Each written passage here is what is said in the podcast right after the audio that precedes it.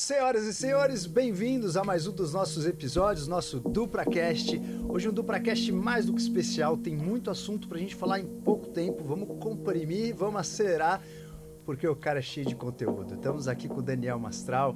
Ele tem um histórico brilhante aí de peregrinação em diversos ramos aí do conhecimento do ser humano e principalmente aqueles meios onde as pessoas têm dificuldade de adquirir o conhecimento, que a gente chama de seitas ocultas, de conhecimentos que não estão para todos, de conhecimentos que estão por baixo dos tapetes e a gente vai entender qual foi a trajetória desse mestre que está comigo hoje. Além disso, ele é um autor de diversos livros. Ele tem um histórico aí de escrever há muitos anos, livros que foram super sucesso. Inclusive, ele trouxe um aqui hoje. Eu estou esperando para ver se é um presente para algum de nós. Dona Leide, você está apostando nisso também? Muito! É. Maravilha, obrigado pela Imagina, presença. honra Daniel. minha, privilégio. É um prazerzaço tê-lo aqui com a gente no nosso Não, DupraCast. é um privilégio, uma honra imensurável. Me conta um pouquinho dessa sua história aí de como autor. Quando você começou a perceber que você tinha ou dom ou você se esforçou para isso? Você sempre quis escrever? Foi algo natural. Desde pequeno, desde criança, eu gostava de. é, eu, eu fazia história em quadrinho, fazia gibi. Então eu desenhava e elaborava a história. Né? Então, desde pequeno eu já montava história, tudo, já gostava de escrever. Aí depois passou para o livro. Né? Eu já tinha uma história na cabeça, baseada na minha história. Sempre, todos os meus livros têm, eles têm assim uma espinha dorsal num fato real. E aí você moldura aquilo com, de uma forma romanceada para tornar palatável para o leitor. Então, esse último livro aqui, que eu trouxe de presente para você, Ai, a, a espinha dorsal dele é o Everly Hills. Considerado hoje um dos locais mais assombrados do mundo. Morreram Eita. 64 mil pessoas lá. Que é Começou- dos tuberculosos. É, né? começou, né, como tratamento de tuberculose. Aí eles começaram a fazer uma série de experimentos, né, para ver o que a, removia a última costela para ver se expandia o pulmão. E não tinha anestesia, então complicou. Aí veio a, a, a medicação, né, veio os antibióticos, tudo descobriram. Não teve mais casos de, de tuberculose, mas se transformou numa clínica para atender idosos e deficientes mentais. Só que naquela época não se sabiam como lidar com deficiente mental. Então as técnicas assim, eram todas experimentais e eram horrorosas, era assim, é um circo de horrores. Que é a famosa Tipo o quê? O que, que, que, eles faziam? Né? Ah, tinham vários, a colocar você numa camisa de força, Hum. né, e te jogavam numa banheira muito gelada, achavam que aquilo acalmava a Ah, o pessoa. Doc faz isso hoje. né? Bem gelado. É, Tinha uma não tá cadeira, distante, né? cadeira giratória, né? Amarrava você e girava, no- deixava você girando no maior tempo. Pra você perder, acho que a noção. Aí você saía tonto, achavam que aquilo era uma Nossa, melhora. E que você ia melhorar. É, que você ia melhorar, sem contar com os eletrochoques, né? Mas eram é, cargas bem altas, né? Nossa, Sei que que, hoje ainda usam, mas eram cargas bem altas, bem Uhum. elevadas, tempo prolongado. Então o dano era maior. E, e- e muitas outras drogas estavam testando também, né? Imagina a energia do lugar.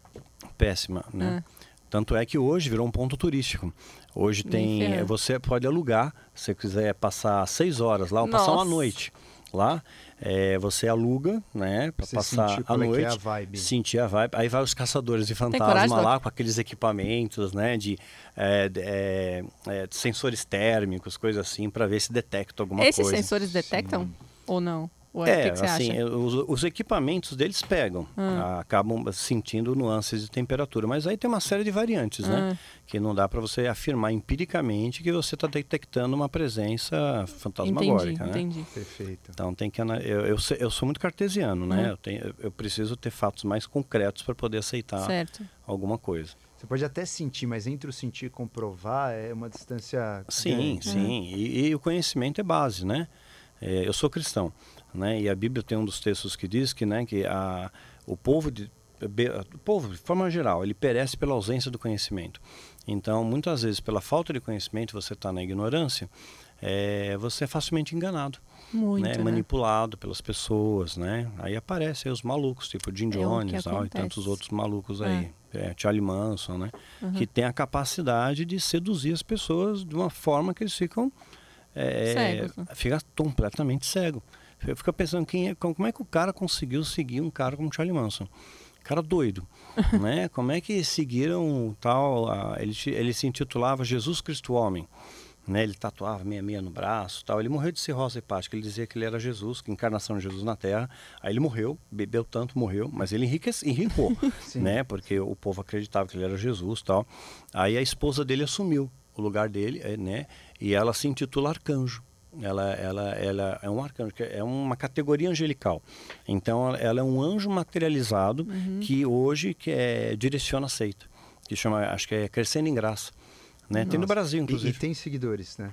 Um monte. Um Fiéis, monte. Daniel, caso. Quanto mais louco o negócio, Isso mais seguidor falar, tem. Qualquer mentira que for contada vai ter gente que vai acreditar? Vai acreditar, por incrível que pareça. Mas depende muito do poder de persuasão. É. Eu vou pensar um caso clássico, que eu tenho até vídeo no meu canal do YouTube sobre isso. A Hitler. Ele era um cara inteligentíssimo. Sim, não não se sim. pode tirar o mérito da inteligência dele. O poder de persuasão dele era incrível. Ele, ele discursava por horas e as pessoas ficavam hipnotizadas. Hipnotizadas no discurso dele. Que absurdo. Claro Não, que é, ele- quando ele- ele chegava em alguns lugares, tinham mulheres que iam de lingeries e se ofereciam. Sério? Sério. Ah, o Pablo Escobar também, né? Ele era tipo, ele- o Hitler tinha, meu, É. fãs assim, cara. Credo. Não dá pra acreditar, né? Tinha, tinham fãs, adoravam ele. É, o cara nunca ia chegar no poder se não tivesse também gente apoiando, né? É, apoiando. Não, ele né? teve muita inteligência. Tem, tem uma parte, isso é história, né? É. É, ele se associou ao Partido dos Trabalhadores, que era o partido nazista, que é por isso era o partido nazi, né? Que aí veio o nazismo. Rapidamente, pela oratória dele, ele ganhou destaque e estavam preparando naquela época um golpe contra o Estado. Só que eles não estavam prontos para Aham. isso. Eles tinham um grupo paramilitar ainda, só que não era forte. E aí foi descoberto esse grupo, o serviço de inteligência, descobriram, prenderam todo mundo, prenderam ele também.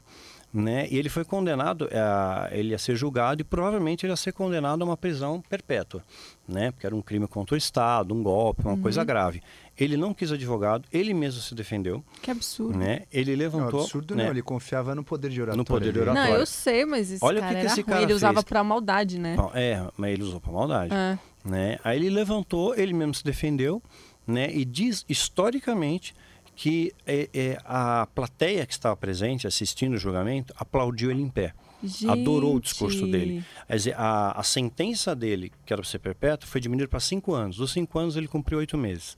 Nesses oito meses ele escreveu na cadeia um livro, né? A Minha Luta, que foi um best-seller, né? Espalhou. Aí ele, ele, ele tinha um olhar clínico de detectar também potencial nas pessoas. Então ele via, pô, esse cara aqui é bom. Tá, Assim, a- aquela pessoa que ninguém nota, sabe? Mas ele Gente. tinha essa percepção. Esse cara aqui tem um potencial. Então, esse cara vai ser o meu ministro de propaganda. Acho que foi o Goebbels, não sei a pronúncia certa. Tá. E o cara foi muito bom. Ele que é autor daquela frase, uma mentira contada várias vezes ganha status de Ah, verdade. fantástico. Né? Então, Que, é, que é uma frase real, né? uma frase real. Você fala a mesma coisa, várias vezes, as pessoas acreditam na mentira como sendo Sim, verdade. sim. Quanto mais gente acredita, menos alguém Pois é. contesta. Tem- você vê o, o ponto que chega a ignorância humana, é, isso eu recebo muito, muitas mensagens pelos meus, nas redes sociais. Tem gente que acredita piamente que a Terra é plana. Sim, sim. É, é discutem. E comigo, ainda querem brigar. tá voltando. E não é só acreditar que a Terra é plana. Tem uma série de outros conceitos que vêm junto com a Terra Então, mas eu plana. né? ainda falei, poxa vida, mas não tem nenhum astrônomo, nenhum físico encabeçando isso. Quer dizer, como é que não tem a chancela de ninguém que tem um conhecimento maior, né? E não acreditam. Aí eu falo, meu, pega então um telescópio, aponta para Marte, né? Um telescópio simples. Você vai ver que ele é esférico e que ele gira, né? Quer dizer, então, quer dizer, É. por que, que a gente é uma pizza e Marte é esférico, né? É. Sim, sim. Né? Mas não adianta, é, é cauteriza a mente. Mas aí envolve uma coisa que justamente eu acho que você pode trazer até melhor esse tema para nós, que é a fé, né? O poder da fé. A fé justamente existe Uhum. para você não contestar algo que você não pode né, enxergar ou comprovar e etc. E a Exato. fé serve para tapar esse buraco. Só que quando você fala na fé, é uma coisa realmente incontestável, uma verdade incontestável. Quando você fala numa verdade, quando você fala numa realidade, você pode Sim. contestar uma realidade, Sim, você pode sim. contestar um conhecimento. Agora, quando você fala em fé, tipo assim, a Terra plana, pelo que eu entendi dos terraplanistas, ele é como se fosse parte de uma fé, né? Não tem É como fé porque eles pegaram uma interpretação errada da Bíblia. Tem textos Ah, bíblicos, né, que dão a impressão, Hum. né, dependendo do seu olhar, eh, dentro do contexto também, porque se você olhar no contexto geral, não é assim. Mas se você pega, se você eh, selecionar aquela parte, Trechinho. A- a Terra é plana. igual o Big Brother, o, É, o Terra é edital e o pay-per-view, né? Pois é, a Terra é plana. Então é bem isso, tudo depende do, do contexto. Por isso que é interessante, é, eu como cristão, conheço Bíblia, conheço teologia, né? Mas não é só estudar, você tem que entender o contexto, Sim. tem que entender a história, né? O momento histórico que estavam vivendo, uh, entender um pouquinho do, do, grego, do hebraico, do aramaico, para você entender o eterno, né? Já que está falando em fé, vou pensar um exemplo, né? Uh, dá a impressão que Deus é muito mal. E Deus é expressão de bondade, Deus é bom, Deus é amor, uhum. né? Porque Deus ele condena as pessoas ao inferno eterno, uhum. né? Tá escrito eternidade, tá. né? Então quer dizer, você viveu, digamos, 30 anos na sua vida e você cometeu alguma cometeu erros, né? E de repente alguns erros, sei lá, você não se arrependeu, ou você de repente não foi orientado que aquilo é um erro, N variantes pode ter acontecido. E Deus então simplesmente pelo fato de você não cumprir, né, as leis, né, ah, estabelecidas, pré-estabelecidas dentro do escopo do cristianismo, uhum. você é condenado à eternidade no inferno de sofrimento. O que é um, uma grande contradição né, com os valores divinos, porque se Deus é amor, né, eu que sou pai, eu jamais condenaria um filho meu à eternidade de sofrimento uhum. porque ele foi mal na prova, por exemplo, uhum. né, ou porque ele me desobedeceu. Jamais uhum. faria isso. Então, se eu sou humano, limitado, sou capaz de perdoar um filho, por que, que Deus, né, que é a expressão majoritária do amor, não faria a mesma coisa? A questão, de novo, tradução. Né? É, quando traduziram do grego para o latim, hum. né? Do, do, a palavra original do grego é, significa tempo indeterminado, não é eterno, indeterminado. Aí passaram para eterno, uhum. né? Ah, e aí entendi. criou uma confusão. É tipo um telefone ah, sem fio. É, aí criou uma confusão e as pessoas admitem, não, você vai eternamente e batem de frente nisso. Mas é o que a gente mais escuta, eu é também acho. mais isso. escuta. Na mais verdade, escuta. isso também é um bom argumento para você manter a pessoa na fé, porque ela acho que talvez a, a, ela fica pelo medo aí, né? Isso ela que eu ia falar. Medo, a é. maior determinação que você consegue em uma pessoa é ela ter medo de não cumprir aquilo, né? Exato. Então, a grande manipulação da fé que eu vejo hoje em dia e que eu contesto bastante, é, eu sou assim, não sou, eu sou pessoa não grata na, na, na grande maior parte uhum. entre os líderes evangélicos mais ah. proeminentes, é, eles me odeiam. Né? Eu, assim, eu, na, na cabeça deles eu já estou na eternidade do inferno. Né? Então já tenho pacto com o demônio e tudo mais. Porque eu procuro apresentar a verdade. E a verdade é tão simples, né? É, é, amor, é perdão, é fé. É essas coisas simples, né? E eles, eles pressionam o povo. Hoje o que, que leva as hum. pessoas na igreja? Quem enche a igreja? Ah, as, não se fala mais de amor, de fé, de esperança, né? Fala, eh, perdão, não se fala disso. Se fala de prosperidade, de cura e de milagre. É. Então a pessoa está indo não por amor, está indo por interesse. Hum. Então é a, a, troca é outra, né? É o que é compatível com a mente da, da é. modernidade da maioria das pessoas. É, exatamente. Acho que você ser rico, você vai ser feliz. É, traz conforto, mas não traz felicidade, porque Perfeito. tem n casos aí pelo mundo de exemplos de pessoas que tinham tudo, né, e, e tiraram sua própria vida, eram infelizes, não eram, fel... é. não, não, Aliás, não... tem alguns dados de que quando é, existe uma, uma quantidade de dinheiro que passando de determinada quantidade, né, tem uma, a pesquisa é nos Estados Unidos. Então, uhum. aquelas pessoas que têm um faturamento de X dólares por ano a mais, elas, essas pessoas estão muito mais fadadas a terem depressão, ter casos de né, tentativa de suicídio, etc., é. do que pessoas que estão no número um pouco mais abaixo. Não se sabe ao certo por quê, mas com certeza. Talvez porque não tenham menos amigos. Porque quem é, se aproxima pode, te bajular, isso, né? Pode é. ser interesse. Você não tem vínculos reais. Você, você fica tem, com medo, é né? É tudo artificial. E eu coloco talvez mais uma, uma pitada. Talvez até possa ser um medo de perder, porque o ser humano ele nunca quer tá pior do que ele tá, né? Ele quer estar sempre melhor. Uhum. Então, quando você tem muito, cara, acho que o medo, tanto de você estar tá um dia pior, você sabe que raramente você vai estar tá melhor do que aquilo, você já tem muito. Uhum. Então, talvez gere aquela sempre sensação de, nossa, Sim. e amanhã se eu perder, entendeu? Sim, essa é, é uma ferramenta muito usada nas é. igrejas até. É, é, o medo ou a recompensa. Então, assim, se você der dinheiro né, você vai ser recompensado, porque Deus vai ver o, o seu sacrifício. Tá. Né? Então, quanto mais dinheiro você der, mais recompensado você vai ser, em todas as áreas. Uhum. Né? Curado, uhum. e, e, a Bíblia diz que nem sempre Deus cura também. Tem casos que não foram curados. Né? Então, é, tudo tem tempo, modo e propósito. Ou então pelo medo. Se você não der o dinheiro, pô, o diabo vem e acaba com você. Que absurdo. Mas hoje, por experiência própria, o ser humano é muito pior que o diabo. Né? Sabe? É, é, é o, ser, a, o diabo acho que está fazendo um estágio na Terra para aprender maldade com o ser humano, né? Porque é impressionante. Mas, mas, você já teve contato com o diabo mesmo? Assim, tive, tive é, contato quando eu fiz parte da seita. Aí, que, é, que eu quero saber. Você já contou em vários podcasts, mas é isso que eu quero saber. É, assim, em é. suma, né? Isso está tá narrado em vídeo, em livro, tudo, né? Especialmente na série Filho do Fogo. Você sempre tem aquele fascínio, né, pelo oculto, é natural do ser humano, né? E para mim, o oculto era simplesmente isso. Eu sempre gostei de ler, né? Então, quando tinha 14 anos de idade, 13 anos de idade, a maior parte dos meus coleguinhas estavam brincando na rua, jogando bola e ia para a biblioteca, no Centro Cultural São, é, Centro Cultural, né, ali na Vergueiro. Vergueiro, putz, estudei adorava muito lá, adorava. adorava. Ficava o dia inteiro, o dia inteiro muito lá. Bom. Então adorava aquela e a biblioteca municipal. A biblioteca municipal era mais complicado porque você não tinha acesso ao livro, você tinha que pedir. Lá não, lá você tinha acesso à prateleira, é, podia é uma mexer. delícia lá, um uma delícia. uma delícia. Gostoso, tudo, né? Ficava o dia inteiro lá, estava estudando, né? E eu tinha muito interesse, para mim, o meu entendimento era que o oculto era simplesmente uma coisa que eu ainda não tinha descoberto, né? Simplesmente isso. Então, deixa de ser oculto. Hoje uhum. em dia, fazendo aqui um paralelo, dentro do, do meio cristão, se mistifica muita coisa. Uhum. Fala que incenso, por exemplo, é do diabo. Se você acender incenso, você está invocando Mas entidades malignas. Ou, o evangélico especificamente? É? O evangélico, é, principalmente. Tá. Principalmente o evangélico. Porque... O meio pentecostal. Né, tá. que chama. Eu né? me lembro que eu tinha uma paciente que ela era evangélica e aí eu tinha na, nessa época uma foto de um Buda na minha foto do WhatsApp e ela ficou indignada assim que era uma foto de um Buda ela, ela se referiu àquela foto como se eu estivesse apoiando como o diabo. Como se fosse um demônio, é, né? Exatamente. Você vê que ponto é. que chega a coisa, né? Então, para eles, incenso, você está atraindo o demônio. É. Só que, se você pensar, é, estudar a Bíblia, quando Deus ele manda fazer o tabernáculo, né? Que foi a primeira construção pré-fabricada, onde se manifestava a glória de Deus, uhum. ou o Shekinah de Deus, né? Tinha incenso. E o incenso representava a oração do povo. Né? Então tinha incenso, tinha ervas aromáticas ali. Os xamãs, muito antes de existir Bíblia, eles já usavam né, ervas aromáticas para conseguir fazer uma purificação espiritual, Não, principalmente dos animais, coisa. de uhum. caça, né? usavam sálvia. Então, uhum. Então, a, todo, todos os nativos norte-americanos usam isso há muito Não, tempo. isso é milenar. A minha é mãe milenar. falava que eu não podia pintar a unha de vermelho, que eu era pois o capeta. É, era do capeta. É.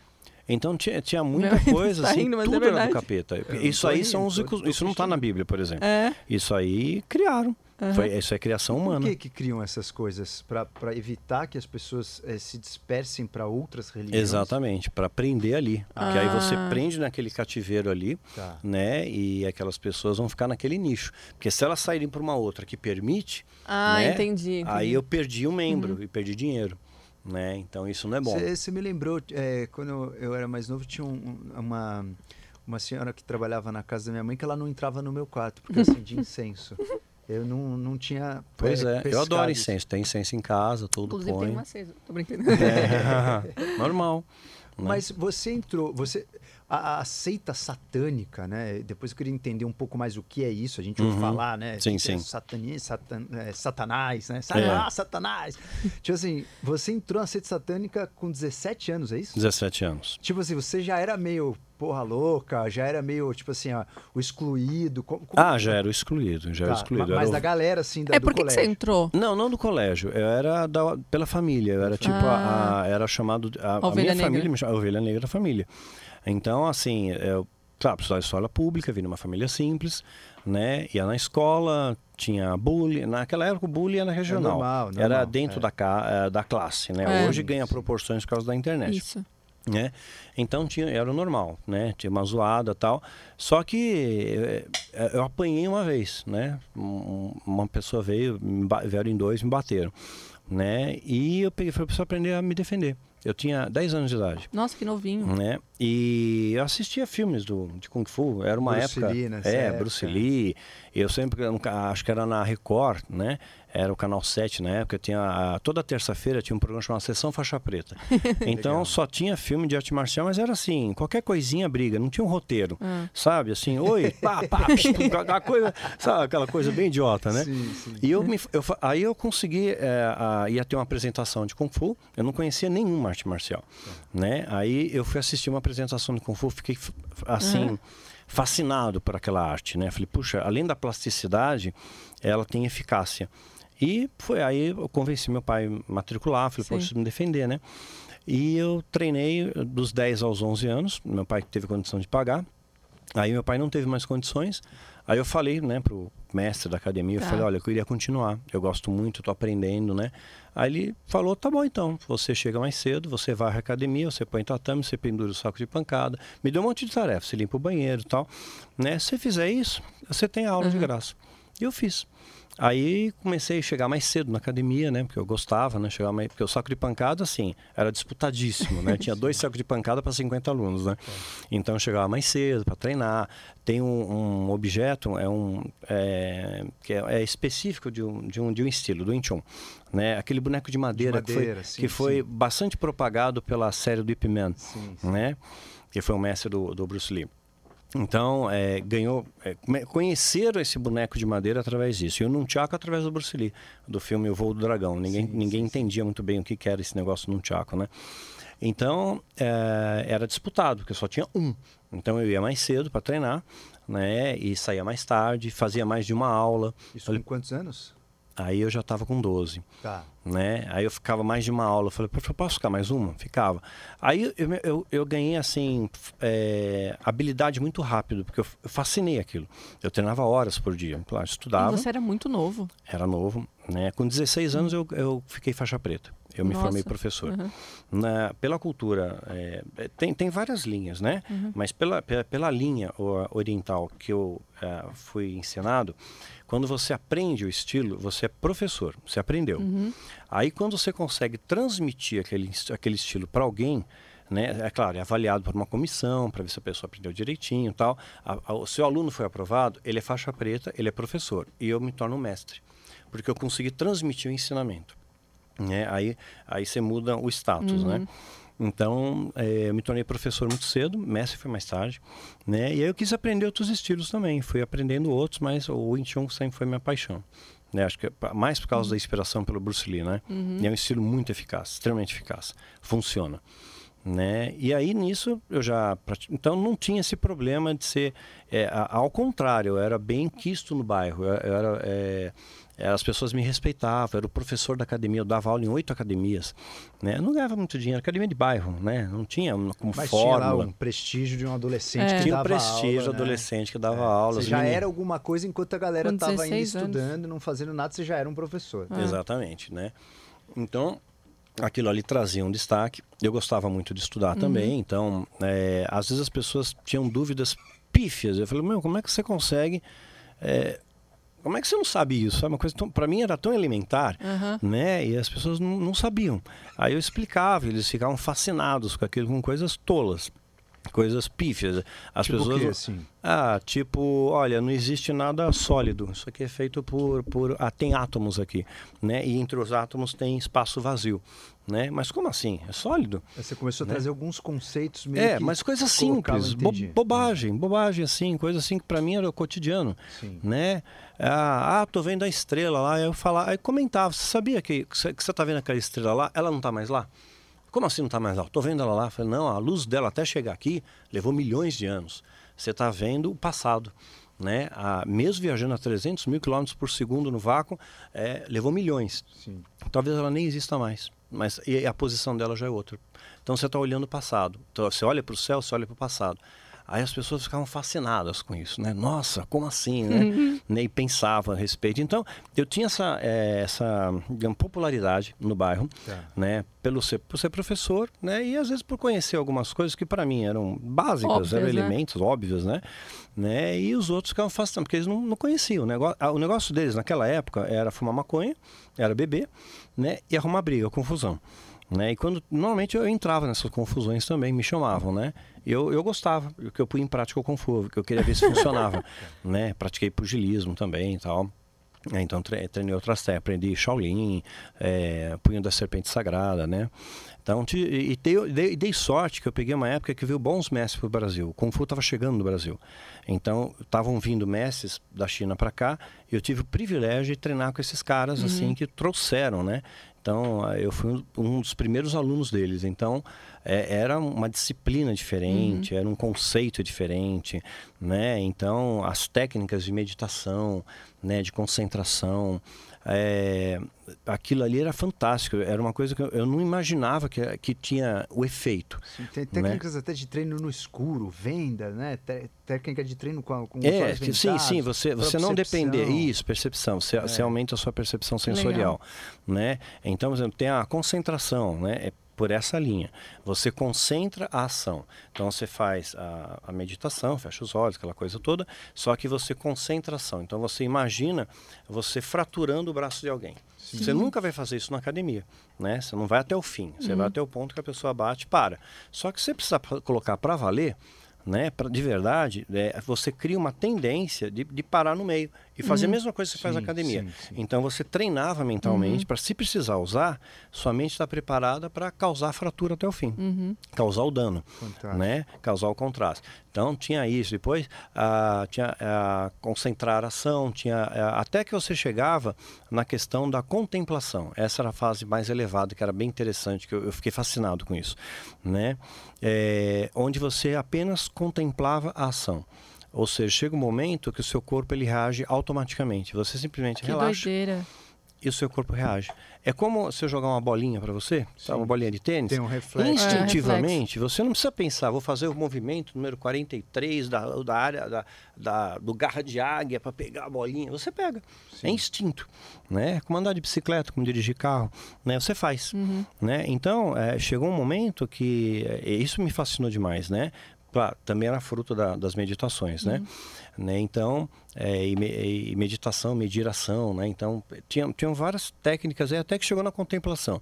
Quando chegou nisso, eu fiquei fascinado, porque era incrível, né? Os campeonatos eh, mudaram to- completamente os vetores para mim, né? Eu não precisava pensar muito o que fazer, eu simplesmente relaxava, olhava nesse ponto, né? Eh, não olha nos olhos, era a técnica que eu aprendi, porque toda movimentação vai sair daqui, né? Então, você virou para cá, veio algum golpe desse lado, virou para lá, igual... Então, me concentrava ali e, me, e relaxava. Você entrava no estado de relaxamento, eh, eu não sei como explicar, isso é prática. Um estado, eh, era, não tinha tensão, sabe? Você tem um É, estado de fluxo, né? é, Hoje a não- gente chama no- nos atletas de estado de fluxo. é, não tinha tensão, não tinha Existe uma medo. pausa até do, do tempo e espaço nesse É, você nesse esquece a plateia, esquece tudo. Você, você está ali, relaxado. Né? E aí, de repente, o seu corpo reage. Quando você vai ver, acabou a luta. Né? Acabou e... louco. Graças a Deus, a maioria das vezes eu vencia. Né? Só quando eu, eu abusava, né? Teve, teve vezes que, que me dei mal. Né? Tipo, que, técnica de quebrar blocos de gelo, né? Já deve ter visto em apresentação de Sim, Kung Fu. sim, Né? Então, nos ensaios, perfeito. Se funcionava. Então, você põe um bloco de gelo, uma madeirinha, Sim. outro bloco de gelo e madeirinha, eu quebrava até seis. Concentrando, bastante tudo, coisa. né? É, usando uma técnica chamam de Qigong. É, Você faz é, Qigong, né? Faz, faz. é, então é bem, bem interessante, né? E aí no treino, tudo bem. Aí quando foi fazer a apresentação, era o ginásio Ibirapuera. O cara que estava anunciando, era um dia quente, e o cara demorou muito para falar. Ele ficou no microfone, Puta, o gelo anunciando. derreteu. Aí eu fiquei olhando o gelo derretendo. E a, a Nossa. mente tem uma influência enorme. Né? Eu já pensei, eu não vou conseguir quebrar. Esse não já me ferrou. Sim, Né? sim. Esse, esse aí já me É, ferrou. o pensamento negativo ele já pra, É, praticamente eu já fiquei com aquilo na cabeça. E eu realidade vi o gelo ficando um bloco só. Falei, não vai dar. Nossa, Não vai, né? Porque você vai cara. pela inércia, um, é, uma- a for- um vai quebrando o outro. Aí a mente quase quebrei meu, quebrei meu braço. E o pior é que eu saí todo torto, assim, né? E, e a pessoa que tava com o holofote foi me seguindo ainda. Ô, meu Meu pai. E, e Deus. você escuta só aquele burburinho da plateia. Blá, blá, blá, blá. então, assim, eu tinha, tinha o fascínio. para mim, o oculto era isso. Era algo que você desconhecia Sim, né?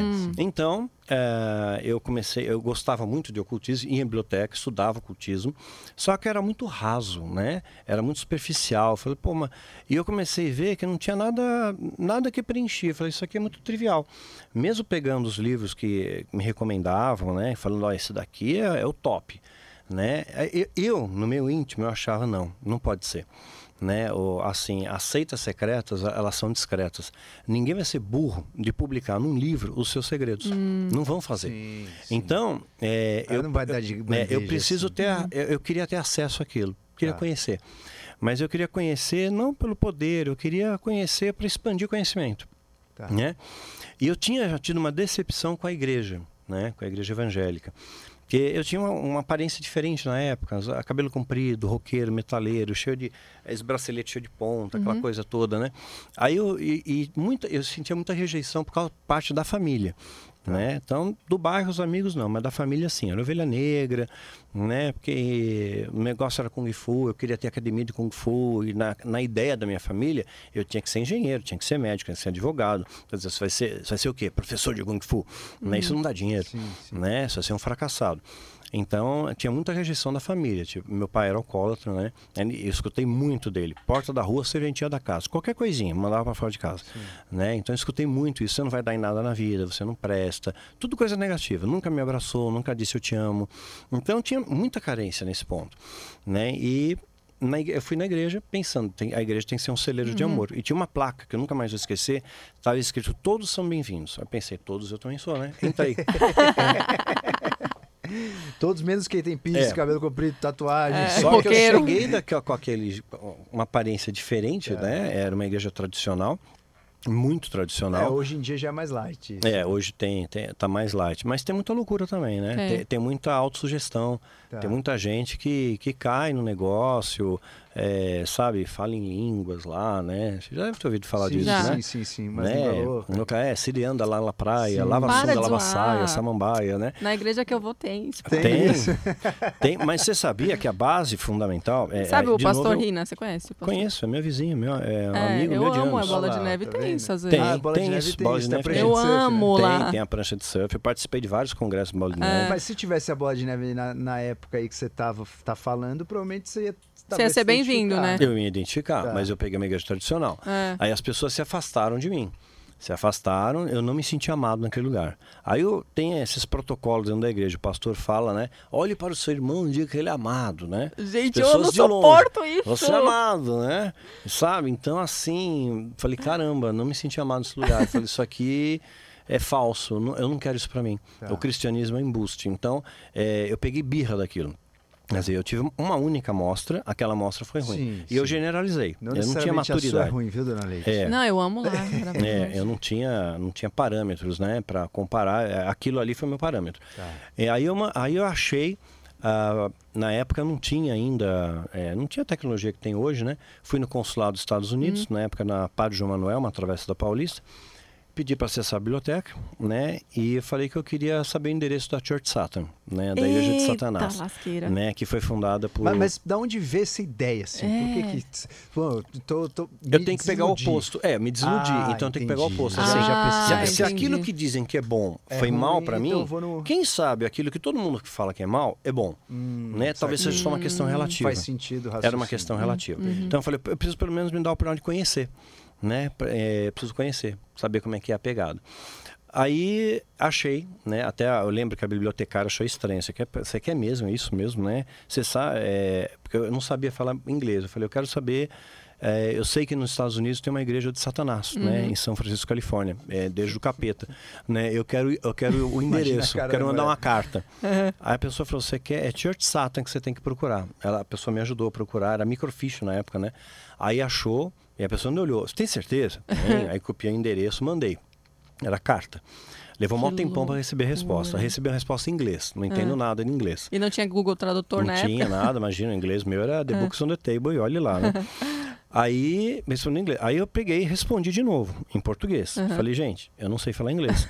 vamos, vamos, né? Imaginei, se são uma seita né, assim, do diabo, o diabo fala todas as línguas, ah. sabe? Ele é um ser milenar. Uhum. Então, é, é, são muito acima da nossa capacidade. A gente não usa muito do nosso cérebro. Uhum. E eu sempre imaginei, esses seres aí é, são seres... O demônio seria anjos caídos, né? Entendi. Então, eles têm uma capacidade cerebral de inteligência muito superior à nossa. Tanto é que Lúcifer teve a capacidade de enganar a terça parte dos anjos do céu. Uhum. Quer dizer, que não tinha briga, não tinha guerra, não tinha violência, ganância, não tinha nada. Quer dizer, que poder de argumentação é esse? Uhum. Né? E eu queria saber isso também. falei, pô, né, que, que, poder é esse? Né?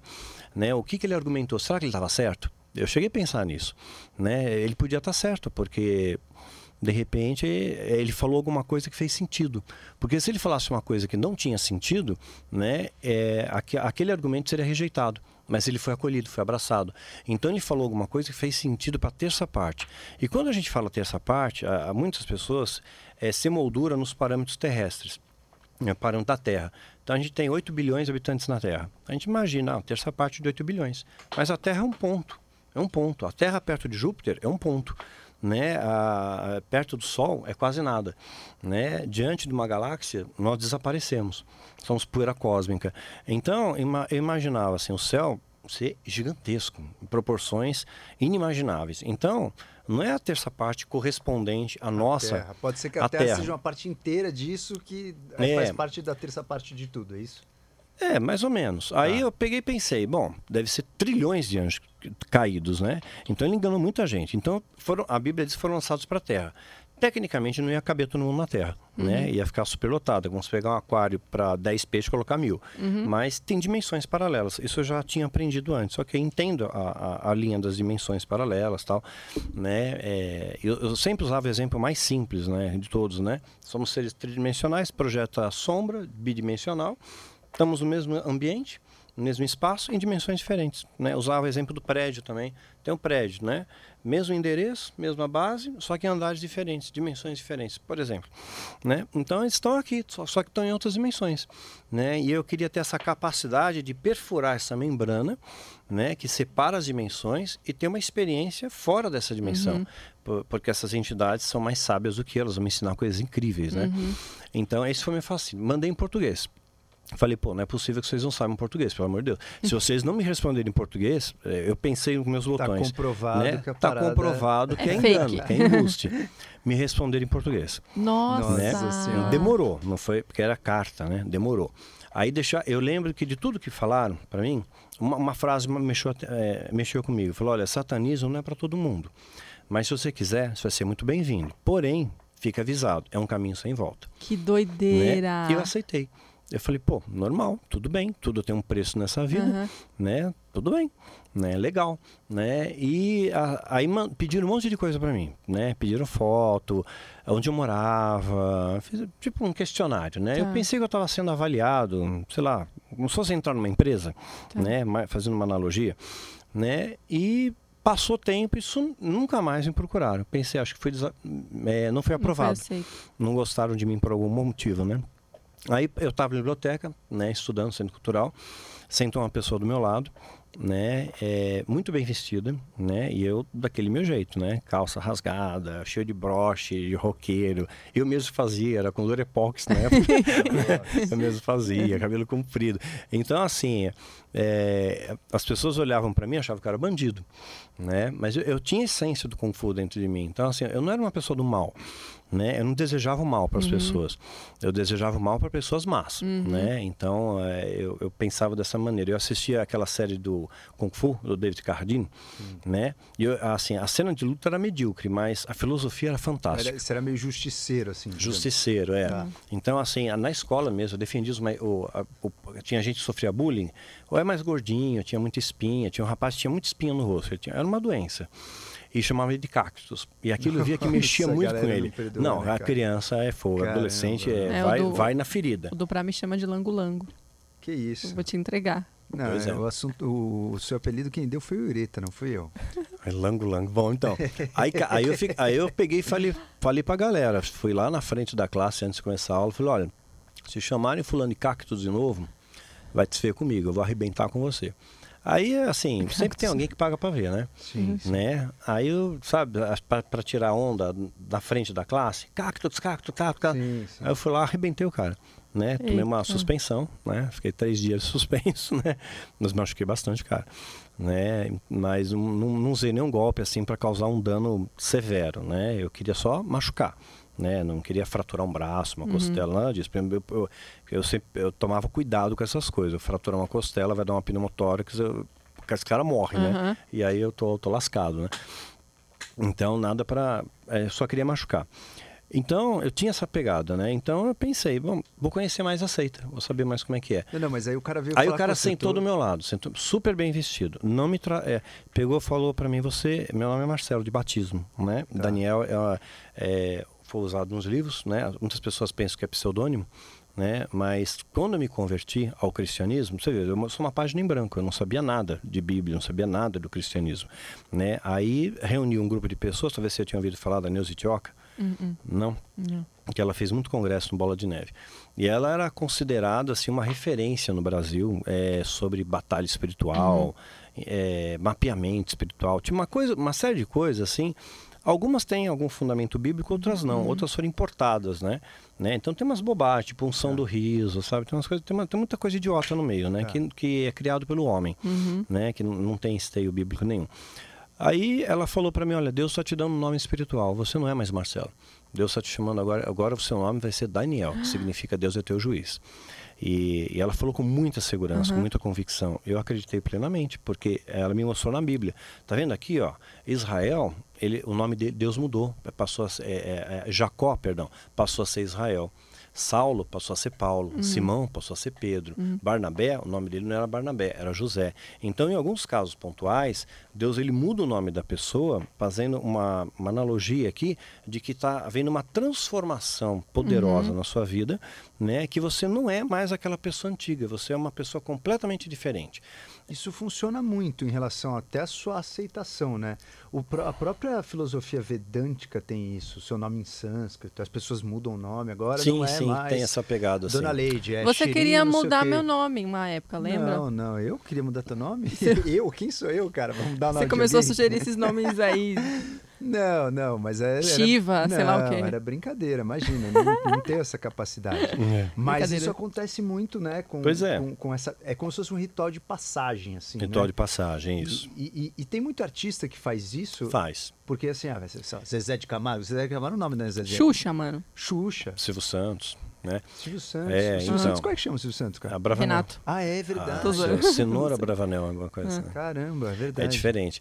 Então, mudam, às vezes, por é, ter uma sonoridade men- melhor e ser mais aceita pelo público, mas também tem a outra vertente de, é, uma de energia, achar que a carregar energia, alguma- carregar, exatamente. Que doido. Né, o nome, a sonoridade, carregar uma energia. Aí passou Daniel, né? mas inicialmente era Marcelo, né? Então, ele veio e falou, "Ô, Marcelo, você é o Marcelo, né? Ah, prazer, tal. É, aí eu dei um nome fictício no livro para ele, né? Dei o nome de Marlon. Né? E Isso ganhou uma proporção, cara, inacreditável. Né? Eu, vou, eu vou tentar chegar nesse ponto, eu não sei quanto tempo a gente tem, mas eu vou, Não, vai vou, vou tranquilo. tentar dar uma corrida para chegar essa nesse história, ponto. quero saber disso aí. Aí eu dei o nome fictício de Marlon, né? Muito, e me tratou muito bem, sabe? E- ele não olhou a minha roupa, não olhou meu cabelo. Porque a primeira coisa que as pessoas, quando me viam, Você já tá me mediam. com essa pés à cabeça Nossa. mediam, assim, me analisavam, né? E eu via pela expressão corporal das pessoas, assim, uma retração, né? Assim, não uma aceitação. Então, eu me sentia muito bem, né? E ele me tratou super bem. Pô, vamos tomar um café? E eu falei, aí eu falei, mas eu não tenho grana pra tomar café, né? Muitas vezes eu ia a pé da minha casa até lá, né? E eu gostava de exercício, caminhar, tudo normal. Eu morava na Pompeia, ia da Pompeia até o centro cultural. É longe, é, É chão, longe, é é chão. chão, é. Doutor Arnaldo, tudo. é. Enfim, aí, ok, foi lá, tomar um café, conversamos. E ele me convidou, falou assim, olha, a gente analisou, tal, eu faço parte, tal, da, da seita. É, é, é, é, nós, nos, nós nos intitulamos Irmandade, porque nós somos irmãos, a gente se ajuda, né? É, um é pelo outro, de verdade. Sabe, todos aqueles ideais que eu imaginava Você buscava na igreja. que eu buscava na igreja, ali. né? Que sedutor, apareceu né? ali. Muito sedutor. E me tratou muito bem, me Uhum. olhou nos olhos, me tratou com carinho. Uhum. Pô, você tá com fome? Vou te comprar um sanduíche. Eu tava com fome, eu tive Oh, vergonha de dizer. Eu tive vergonha de dizer, né? vou, vou- vou falar, o cara mal conheço, né? É. Aí eu falei, não, tô bem. Eu falei, mas eu vou te comprar um sanduíche mesmo assim. Eu vou comprar um pra mim, a gente come junto. Que doido. Né? O cara sabia de Né? tudo. E assim, me tratou super. Mais como velho que eu. Mais lá? velho que viu. Porque ele mandou foto, mandei endereço. foto, tudo. Ah, é e, e per- perguntava é locais que eu frequentava. Eu É. falava, eu adoro o centro cultural. É, quantas vezes você vai lá? Eu falava, vou sempre. Que livro que você gosta de ler? Eu falava, ah, eu gosto da parte do ocultismo. Então, assim, é, não deve ter sido muito difícil ele me localizar. É. Ele era mais velho que eu. Ainda mais né? com as características que ele tinha, né? É, Sim, ele era, era uma pessoa mais Você velha uma- que eu. Não, você era uma referência, É. né? é, Aquele ele cabeludo podia, ali, ele cheio podia ser meu pai. Despeito. né? Ele tinha ideia, ele tinha Tá. uma idade para ser meu pai. Pô, mas é um negócio extremamente organizado, hein, cara? Organiza Imagina super. hoje com a internet como deve ser a parada, hein? É. Depois você conta como é. É, porque abrindo um parênteses dentro do. é, é, tem uma série do- a- da Netflix que fica como sugestão até Uhum. para vocês verem, chamada Os Filhos de Sam. Tá. Né? É, começou a ter mortes numa cidade, a polícia não conseguia descobrir o que estava acontecendo. Aí um repórter investigativo começou a ir atrás. E ele chegou no, no ponto que era uma seita satânica que estava fazendo aquilo. Né? Era sacrifício humano. E ele chegou em pedofilia, em tráfico de órgãos, em tráfico humano. Tudo organizado pelo satanismo. Mas é história real? ou é- História real, Ah, tá. real. E ele conseguiu abarcar provas disso. né? Ele apresentou para a polícia. Foi negado. Foi negado, indeferido, e esse cara morreu sozinho. É, a, perdeu emprego, né? Devia ter alguém lá dentro que era da Acabou. seita. Mas é né? assim, a seita se protegem. Se Sim, protegem. sim. Até hoje. Uhum. Né? É, Mas isso acontece com várias organizações. A gente pode enumerar isso o PCC, a gente pode enumerar a máfia italiana. Tem- Todas as organizações Sim. muito bem organizadas. eles Sim, porque tem juiz no meio, tem, pro- Exato, tem exato. política no meio. Eu descobri que um cara da minha faculdade trabalhava pro PCC depois que eu acabei a faculdade, cara. Pois é. Todo mundo conhecia o cara. O cara Então. era Nossa. Se protege. Na verdade, então, ele. Não, não. Ele, ele fez medicina para Aham. fazer parte do negócio. Eu não conheço tanto assim, mas soube que ele fez lá. Eu não sei se ele já era ou não, mas ele fazia parte do grupo e estava lá na faculdade como um aluno Pois qualquer. é, exatamente. Então estão infiltrados, né? Sim. É, mas são discretos. Nunca um satanista vai dizer eu sou satanista. É isso que eu ia te falar. Jamais, jamais. ele Eu não vai- vou saber Fala, se "Sabe chegar um Você satanista." pessoa?" sabe quem é? É, se você Não, não, não dá para Se identificar. o Candy for um satã, a gente sabe. Não, no primeiro momento não. Eu poderia testá-lo. Eu poderia falar alguma coisa para ele, alguma uma frase, Aí ele resolve né? sim ou não. né? ah, numa, um outro idioma, vai em aramaico ou, ou em Enochian, porque segundo eles, segundo os anjos caídos, né? é, Deus quando ele fez o mundo, ele usou palavra, seja, haja luz, houve luz, aquela coisa toda. Então o verbo que fez carne e tal, né? Então ele usou um, um idioma, né? Para isso. Qual seria esse idioma? Então o idioma de Deus seria o equivalente ao idioma dos anjos. E supostamente seria algo chamado de Enochian ou Enochian, né? E aí na magia se aprende um pouco disso para fazer evocações, rituais e tudo mais, né? Você não aprende profundamente, você aprende ali o suficiente para o ritual, né? Aí, bom, isso- aí ele me tratou super bem e falou que se eu, se eu queria realmente fazer parte. Aí eu peguei e falei, mas vocês vão me aceitar, né? Porque as pessoas me olhavam diferente, né? Vocês vão me aceitar? Eu falei, claro, né? É, você já foi escolhido, né? Você já foi escolhido. Aí quando ele falou que eu fui escolhido, eu falei, escolhido por quem? As entidades te escolheram. Aí me sentia assim, a última O rei. bolacha do pacote. É. Ela até arrepiou na hora, né? Eu falei, puxa vida, é uma entidade que é superior a mim, que eu sempre imaginava isso no mundo espiritual, mais elevada uma espiritualmente que eu mensagem de uma entidade. né, de uma tipo, entidade. Ele não falou demônio, cara. nada, ele falou uma entidade. Eles, no plural, te escolheram. Aí eu falei, eles quem? Teve uma comissão, um sacerdote? Sei lá, não, não, as entidades te escolheram. Né? Você é um escolhido. Né? e Caramba, aquilo mexeu muito comigo, né? É, mexe com o ego também, né? Né? Falei, puxa, eu fui escolhido, É, né? Você se sentiu né? especial. Especial, É. né? Coisa que eu não me sentia, no caso, na família. Eles pegaram né? pela fraqueza. Pegaram né, pela fraqueza. Vai, exatamente no calcanhar de Aquiles. Mas né? até tudo que você está contando não parece ser uma coisa maléfica. É, Aonde... Começa sutilmente, Tá. claro. É bem né? sedutor, O né? diabo não vem. Ele- A aparência dele, é, o, a- o arquétipo que nós temos, o diabo ele é vermelho, É. cabe- chifre, né, cauda, tridente, É. mas ele nunca vai se apa- aparecer assim para você. Uhum. Ele aparece de uma forma bonita. Ele é um ser belo. A Bíblia Que fala que ele pode doido. aparecer como Eu anjo tenho de um amigo luz. que ele fala que todas as mulheres muito gatas são diabo. Ele fala assim, é verdade que ele fala, porque a- é, ele fala brincando, obviamente, uma analogia, mas é igualzinho. Ele fala, não, a mulher, ela vem de uma questão sedutora, que o cara já fica hipnotizado, etc, entendeu? Então é como se fosse uma analogia. Diabo são vocês, homens. Não, não. Eu não tô dizendo que é sei, realidade. eu entendi. Eu É entendi. uma analogia. uma Mulher muito figura. bonita é, é diabo. É, É, então, na verdade, eu, vou, é um- eu vou casar com uma demônia. É. né? Tá ali. É um jeito, na verdade, que. Tem uma o- música o do, que eu do Racionais que fala isso. Esse cara, ele era muito mulherengo. Como eu interpretei? Eu acho que foi o jeito dele criar uma barreira pra não. Tipo assim, ele encarou Não, que aquilo era coisa do diabo. Quando ele viu uma mulher bonita que ele se sentia atraído, ele já falava: Não, isso é coisa do diabo. É, não, sim, sim. Essa já- atração não é humana. É um feitiço. E aí É. ele conseguia se manter na trajetória dele, na monogamia, etc. Eu achei interessante, né? É- Ele é, Uhum. É. um cara muito interessante. Aí ele me falou se eu queria aceitar, que eu fui escolhido, aí que ele mexeu comigo. Ele falou: olha, isso é- é, a gente vai te ensinar primeiro a doutrina, né? Pra você saber o que, que é. E aí é, é, ele deixou nas entrelinhas assim que eu não teria escolha. Assim, mesmo conhecendo a doutrina, é, não teria volta.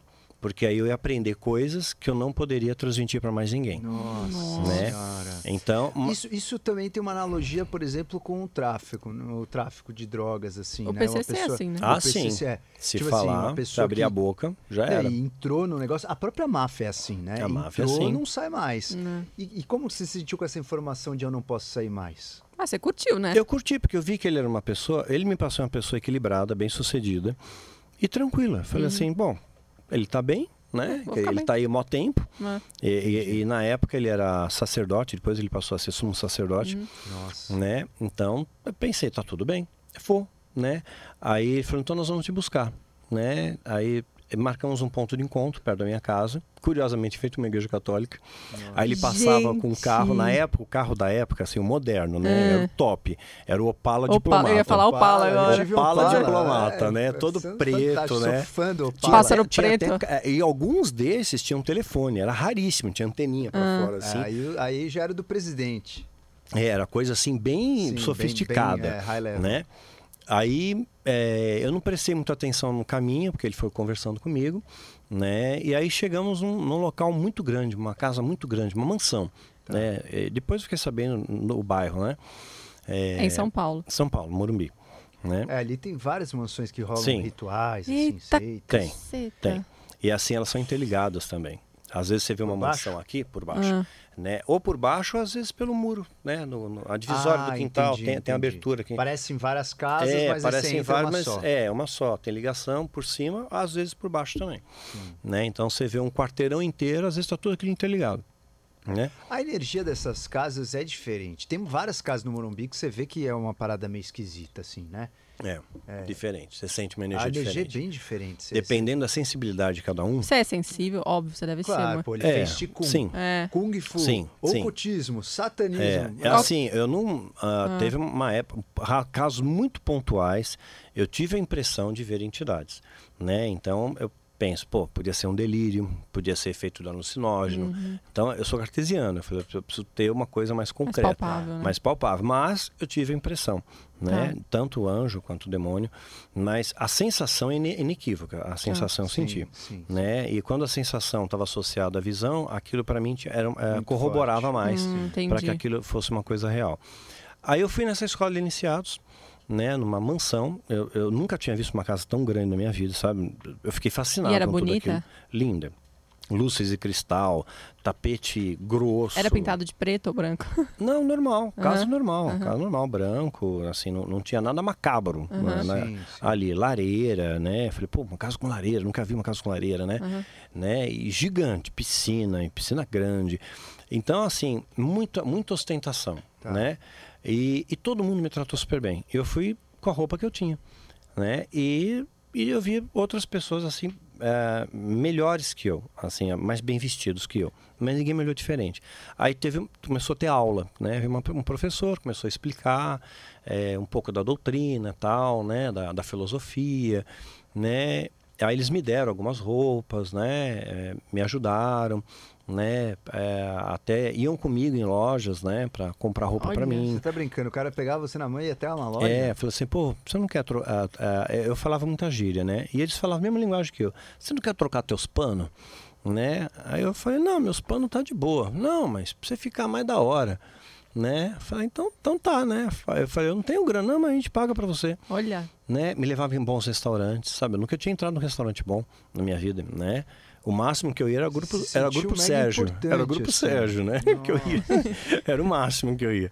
De repente eu tô num restaurante super chique, que eu não sabia nem usar os talheres, né? Sabe aquele monte de talher Sei. assim. Então, eu falei, aí eles me orientavam, né? Ó, você ensinava a ordem, tal, essa taça é pra água, essa aqui é pra vinho, para não cometer gafe, né? E aí eu comecei, eu fiquei nessa escola de iniciados mais ou menos uns oito meses. Oito meses de aula. Eram cerca de duas a três vezes por semana. Então ele vinha me buscar, eh, ia lá, tinha aula, né? E, era, e não era uma sala de aula, era uma mesa. Uma mesa grande, né? Eh, as pessoas sentavam, o professor falava. Eh, na época passava uma, umas imagens, mas era não era, não era tecnologia é projetor, reto projetor. Passava algumas imagens para ilustrar o que estavam falando. E é claro, ele jogava uma sementinha, né? Pô, dizem que Deus é bom, né? E mostrava só desgraça no mundo. Mostrava o Haiti, pobreza, doença, eh, pandemias, ebola, sabe, peste negra. Então, quer dizer, cadê a bondade de Deus? Crianças que nascem com deficiência, Uhum. né? Quer dizer, Cadê a bondade de Deus nisso? Né? Inocentes que morrem e pessoas más prevalecem. Então Deus não é bom, Deus é, é, é, um grande equívoco. Então, na verdade, Satanás ele descobriu, porque o termo Satanás veio depois. É, o nome dele era Lúcifer, quer dizer, portador de luz, ou eles chamavam de Lucifer. Né? A Bíblia fala sobre isso, né? Ezequiel 28. E aí, o Satanás, na verdade, é uma palavra hebraica, que quer dizer o opositor, o adversário. Então, quando ele se afastou de Deus, ele se transformou no opositor de Deus. Né? Mas ele discordou, segundo a doutrina satânica, que Deus não era totalmente bom. Ele percebeu que Deus não era totalmente bom, que Deus tinha o seu lado mal também, uhum. né? Porque tem texto na Bíblia que Deus é que está escrito que Deus ele fez o bem e o mal. Tem um contexto isso. Eu tenho até um uhum. vídeo explicando uhum. sobre isso, a essência da maldade, para a pessoa não dar nó na cabeça, né?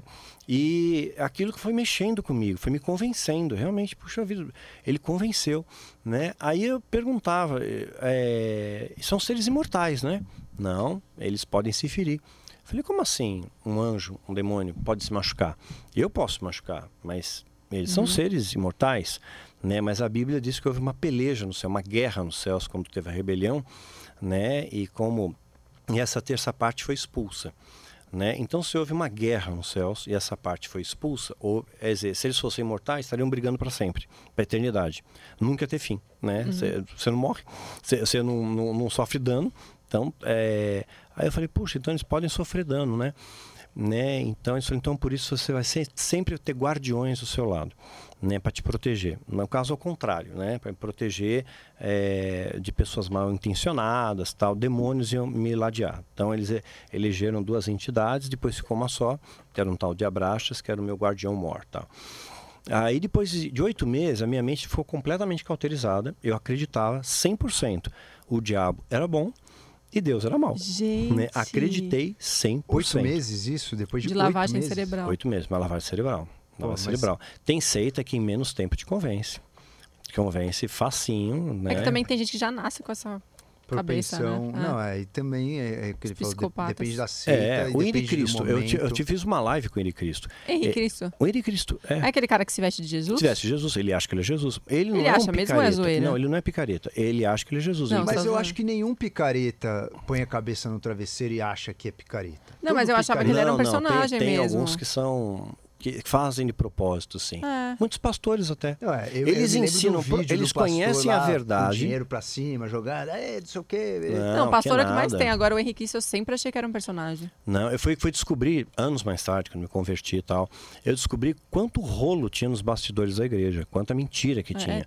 Porque assim, no altar, todo mundo santo. É. Fechou a porta, tá um grupo menor ali, mudou completamente. Eu fiz seminários pelo Brasil inteiro tal, né? Então, uma coisa é você está falando para o público, o pastor está lá, bonzinho. Aí, de repente, porta fechada, é outra pessoa. Aí o pau quebra. Pau, é pau quebra, mas assim, é, era para enganar o povo. Então, vamos dizer, por exemplo, uma, uma, uma das técnicas que eles utilizavam, diminuir a luz, né? É, para você ficar mais susceptível. É.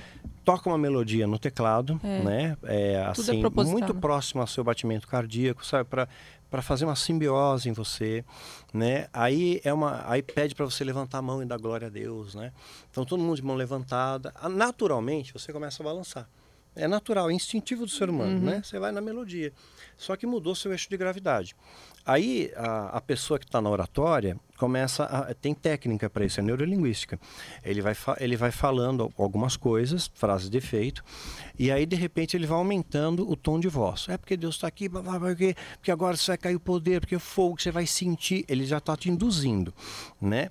E aí ele pega, sopra o microfone e faz um gesto com a mão. Nem todo mundo vai cair, mas uma parte cai. E muita gente cai porque foi atropelado pelo da frente. Quer dizer, não é que ele caiu. Ah, Aí caiu uma galera. E, e, quem está assistindo, pô, poder de Deus. Como foi o culto? Foi tremendo. O povo caiu pelo poder de Deus. Técnica, ah, neurolinguística. Né? E muitas vezes eles combinavam. Eh, foi a última vez que eu participei de um congresso, em 2008 que até então eu era muito convidado para congresso em 2008 eu percebi eles estavam antes era assim as pessoas oravam mesmo, de verdade. Né? Procuravam uns pelos outros, conversavam, buscavam a direção de Deus. Naquele congresso diferente, era para ganhar dinheiro. Nós vamos escolher o melhor orador para pedir oferta. A oferta tem que ser o valor mínimo de mil. Uhum. Né? Aí eles selecionavam o puxador de fila. Ah, então, tinha algumas pessoas na plateia que depositavam no gasofilaço. Que era né, fake, é- né? Era fake. O envelope vazio, É. não tinha nada. Era só para puxar o resto, É. para estimular o resto. Então tinha, eu comecei a ver essas coisas. Aí, olha, hoje é tudo Deus gatilho pra É. galera fazer. Colocava- Pô, eles colocar são mais purina. mestre nisso. Ah, os né? caras são mestres do comportamento humano Ah. antes de qualquer Antes de, neurocientista. antes de Sim, qualquer sim. marqueteiro. É, então assim, ah, nem todo pastor, né? Ele é. É, a Bíblia fala Cara, de falso mas profeta. co- convenhamos, assim, existe uma história gigantesca com os padres que aproveitavam de crianças. Eu vi um documento- Todas as esferas religiosas têm. Isso é universal. É, na verdade, não é só religioso, é todo mundo que tem muito poder, cara. Geralmente a chance Mano, o da- João de Deus. Não, a chance de se João de é Deus. muito grande, né? Muito diferente de Chico Xavier, por exemplo, É. né? Morreu pobre. É. né? Hum, Precisa hum. ter uma série sobre ele, Chico É. Xavier. Então, é, eles colocavam purpurina no ar-condicionado, deixavam o ar-condicionado desligado, diminuíam a luz e falavam que Deus ia derramar a unção da prosperidade naquele povo. Aí oravam, tal, Nossa. ligavam o ar-condicionado e de repente aumentava um pouquinho a luz e as pessoas iam a purpurina, e achavam que era ouro em pó, que Deus estava tá derramando uma zoando. unção. Ah, mas a Verdade. galera também. Ah, mas a galera é burra, né, velho? Burra, claro, burra. É fácil enganar. quando- É, é, porque a, a- dependendo como você condiciona o povo, o povo acredita, porque eles não conhecem Bíblia. É. Não é estimulado a conhecer Bíblia. Então, acredita no que o pastor está falando, porque o pastor é um representante de Deus na terra, ele não vai estar mentindo. Né? Então, criaram uma série de doutrinas humanas, coisas que não tem esteio nenhum. E Isso eu fui ver depois. Aí foi minha segunda libertação. Né? A primeira foi do satanismo, aí depois foi do cristianismo. Tá, Podre. Mas, mas como é que foi essa transição do satanismo É, pro cristianismo? Então, aí, escola inicial, mente cauterizada. Aí você vai, faz. Aí me levaram para ponto local. Aí são locais mais E- secretos. Eles sacam quando você já foi pescado? Como assim? Eu dizer, você falou, em oito meses eu acreditava que o diabo era o bom. Eles sacam E se isso? você fosse um saca. infiltrado? Não, eles descobririam. Descobririam. Ah. Eu conto nos meus livros que uma vez um repórter investigativo ele conseguiu entrar Ah. na, num ritual. É, parecia, vai, é uma analogia só, é Tá. muito distante disso, tá? Sabe Tá. aquele filme de Olhos Bem Fechados? Já ouviram falar É, com o Tom Cruise? Não. Com Tom Cruise, né? De Olhos Bem Fechados. O Tom Cruise tem uma história que ele é de alguma seita, não é? Ele é cientologista. Ah, sim. né? É Ele, tem outros mais. Então, é, esse filme conta mais ou menos, ele reencontra um amigo dele, que esse amigo dele tocava numa cerimônia satânica, né? Para um, uns satanistas. E ele ficou fascinado em querer conhecer, né? Ele queria saber como é que era. E, ele, e esse amigo dele dá a senha, tem uma senha para entrar, Ah, tá. né? E ele deu a senha, ele entrou. Só que todo mundo percebeu que ele não não fazia era. parte. E tava todo mundo de máscara, tá? mas perceberam. Né? E, e, e, assim, praticamente quase ele morreu. E nesse, nesse caso, né, que eu narro nos meus livros, o repórter investigativo estava lá, ele, ele imitou as pessoas, imitou o padrão. Né? Ele descobriu, não sei como, onde era o local, né? e acabou entrando. Esse cara sumiu. Nunca mais viram ele. Simplesmente Nossa. desapareceu. Então, assim, é, eles sacam, sim. Eu não sei se sacam energia, se vê aura, Ah. não- não- ou se a entidade avisa. Aí você fica oito meses, É, aí depois a- você começa a No fazer... meu caso, foi oito meses. Ah. Aí eu fiz um ritual. de- aí, é assim, eu aprendi a doutrina e Aham. aceitei a doutrina. Tá. Minha mente está preparada para Nesse isso. ponto você podia ter saído?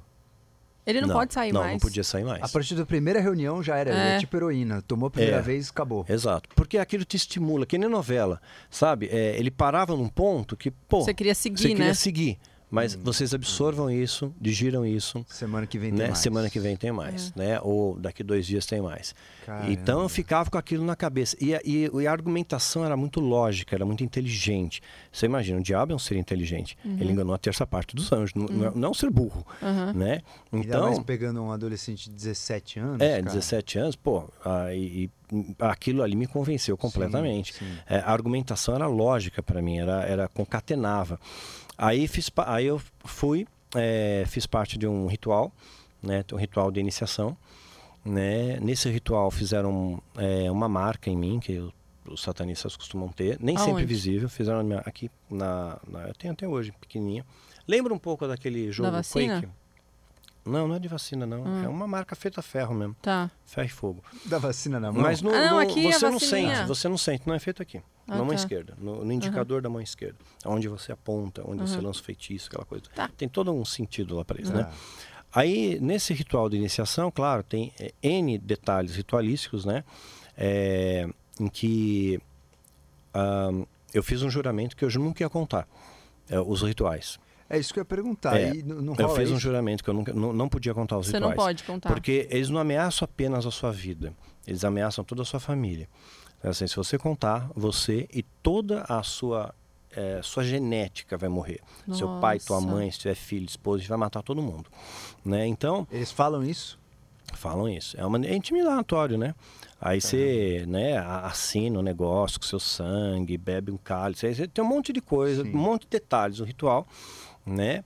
E, e você faz um juramento que você vai preservar aquele. Então, nos meus livros, especialmente no, eh, na, tem uma trilogia chamada Quilaim. No Quilaim eu fui mais longe. Eu contei o ritual. Mas, então, mas não os detalhes. É como se eu mostrasse um carro para você, só que eu tiro a chave e tiro a gasolina. Hum, Ah, entendi. Você vê o carro, mas ele não anda, ele não Perfeito, funciona. Perfeito. Então, assim, é, eles nunca. ah, hoje eles me respeitam. Né? No começo, não, porque eles tinham receio que eu ia falar alguma coisa, me ameaçaram e criaram muito problema na minha vida, muito problema mesmo. Mas você acha que a morte do teu filho tem a ver com isso? Não, foi muito Não? posterior, já estava Tá, de boa. Meu entendi. filho teve depressão, né? Tá. Bioquímica, minha esposa tinha depressão, ele herdou isso, Entendi. né? Aí teve, um, teve gatilhos, tudo, né? Tá. Então teve uma série de fatores, né? E, e ne- nem a questão energética poderia ter atingido. É. É, em que? A Na questão energética genética? do peso energético que isso acarreta de Da você depressão, ter dado. Não ter sei. rompido com uma seita, Não isso sei, provavelmente não traz sei. um pe- peso energético. É, isso eu não sei. Isso eu entreguei para Deus. Tá. Sabe, é, é uma coisa que eu aprendi no cristianismo. É, Jesus ensinou para gente uma oração modelo, né? E dentro dessa oração, Uhum. é, ele coloca: Pai, seja feita a tua vontade, assim na terra como, Como nos no céus. Só que a gente não pede isso, a gente quer a nossa vontade, né? Uhum. Você vai lá, eu quero, Deus É, me cura, Deus é me protege, Deus eu quero ser próspero, É. eu quero isso, eu quero.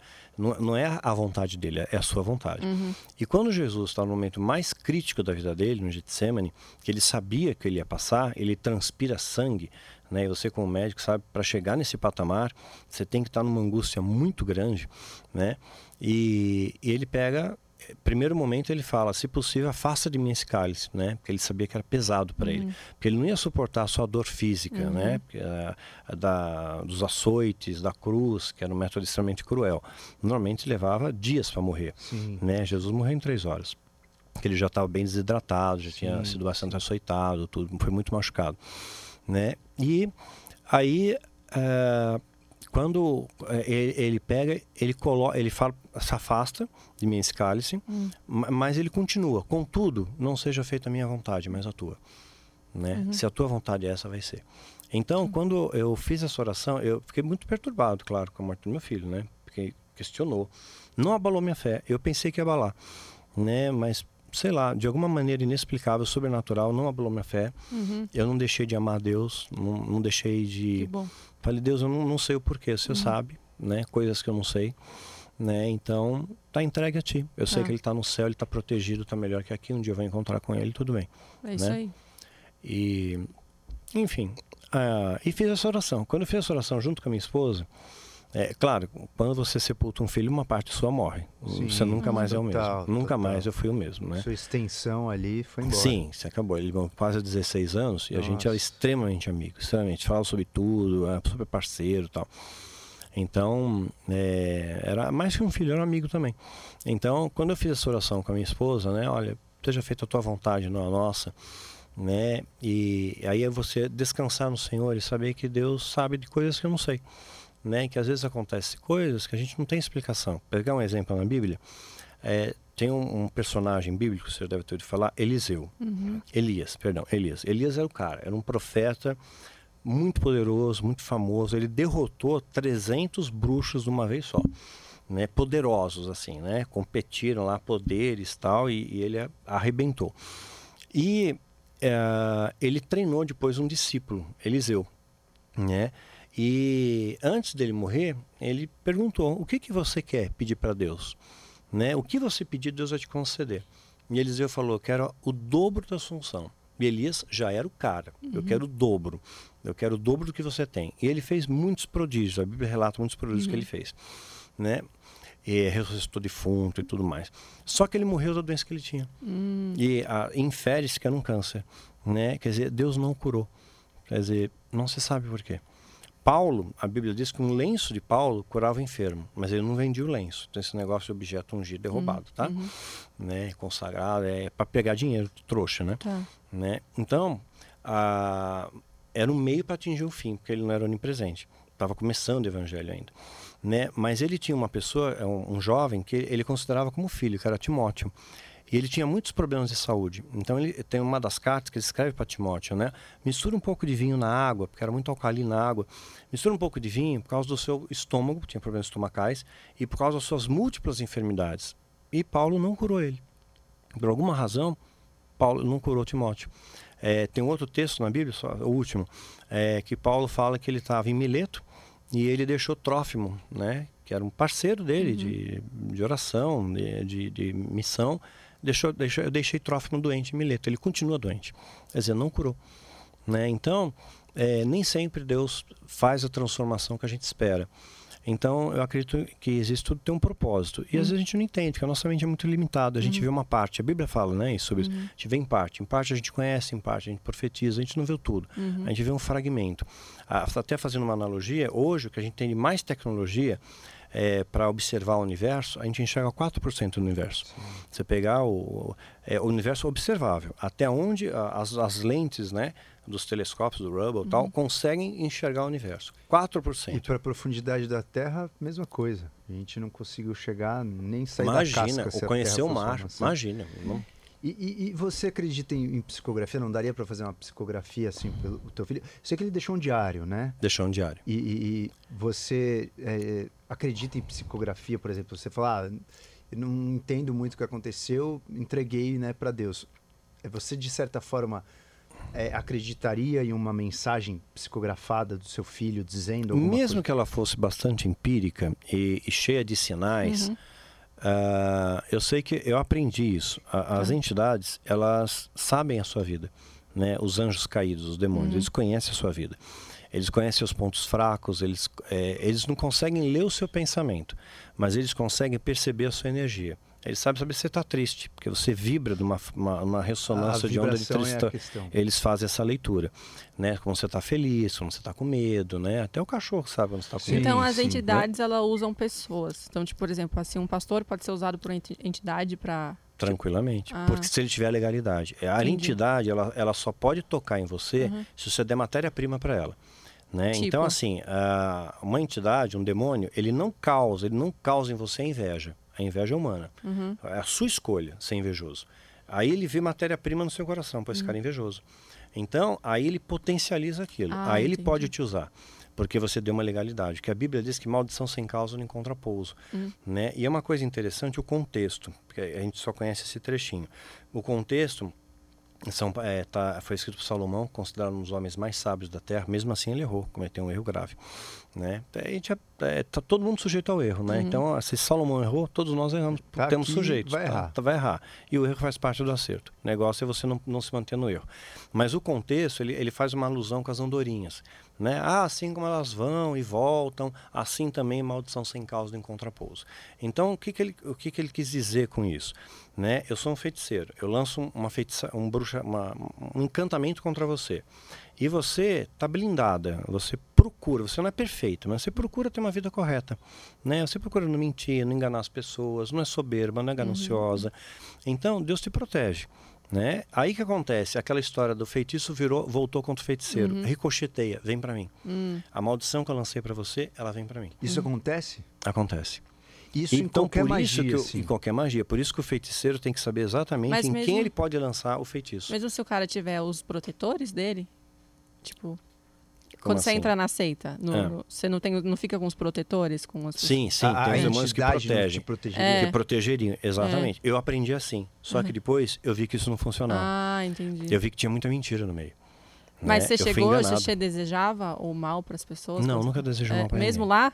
Mesmo lá, não desejava mal para ninguém. Mas, mas, rolava magia lá para fazer algum é. mal, algum objetivo assim? A, a magia era, era focado em aperfeiçoamento, era fazer com que você tivesse uma elevação espiritual a ponto de você poder ter contato com entidades cada vez mais poderosas. Ah, tá. Essas entidades mais poderosas transmitiam conhecimentos cada vez mais secretos, hum, mais, mais herméticos. Entendi. É como e, se tivesse cada vez mais uma resposta é, do mundo de como funciona. Exato. E sabendo, e esse conhecimento lhe dava a capacidade de melhorar a sua, melhorar a sua persuasão, a sua capacidade de convencimento era mais fácil, tá. de sedução era mais fácil. Né? Materialização. Né? É, materialização, de. É, enfim, uma série de outros fatores. E tá. de, de, causar o mal também, de desejar o mal. Mas aí você alguém. notava as coisas acontecendo na sua vida, assim, coisas boas acontecendo depois que você entrou lá? Pois é, paradoxalmente, sim, porque as pessoas se ajudavam. Ah, Ninguém então... passava necessidade. Mas aí era mais questão energética ou de networking?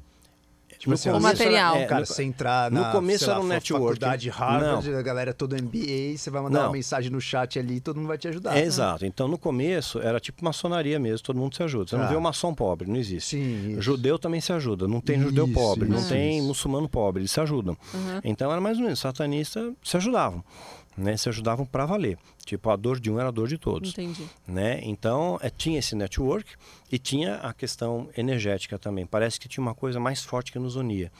Tá, tá junto com eles era bom. Né? Se sentia bem, se sentia protegido, entre amigos, é, pareciam sinceros. Então, no ritual da iniciação, faz o juramento. pareciam? Eles não eram sinceros no fundo, você acha?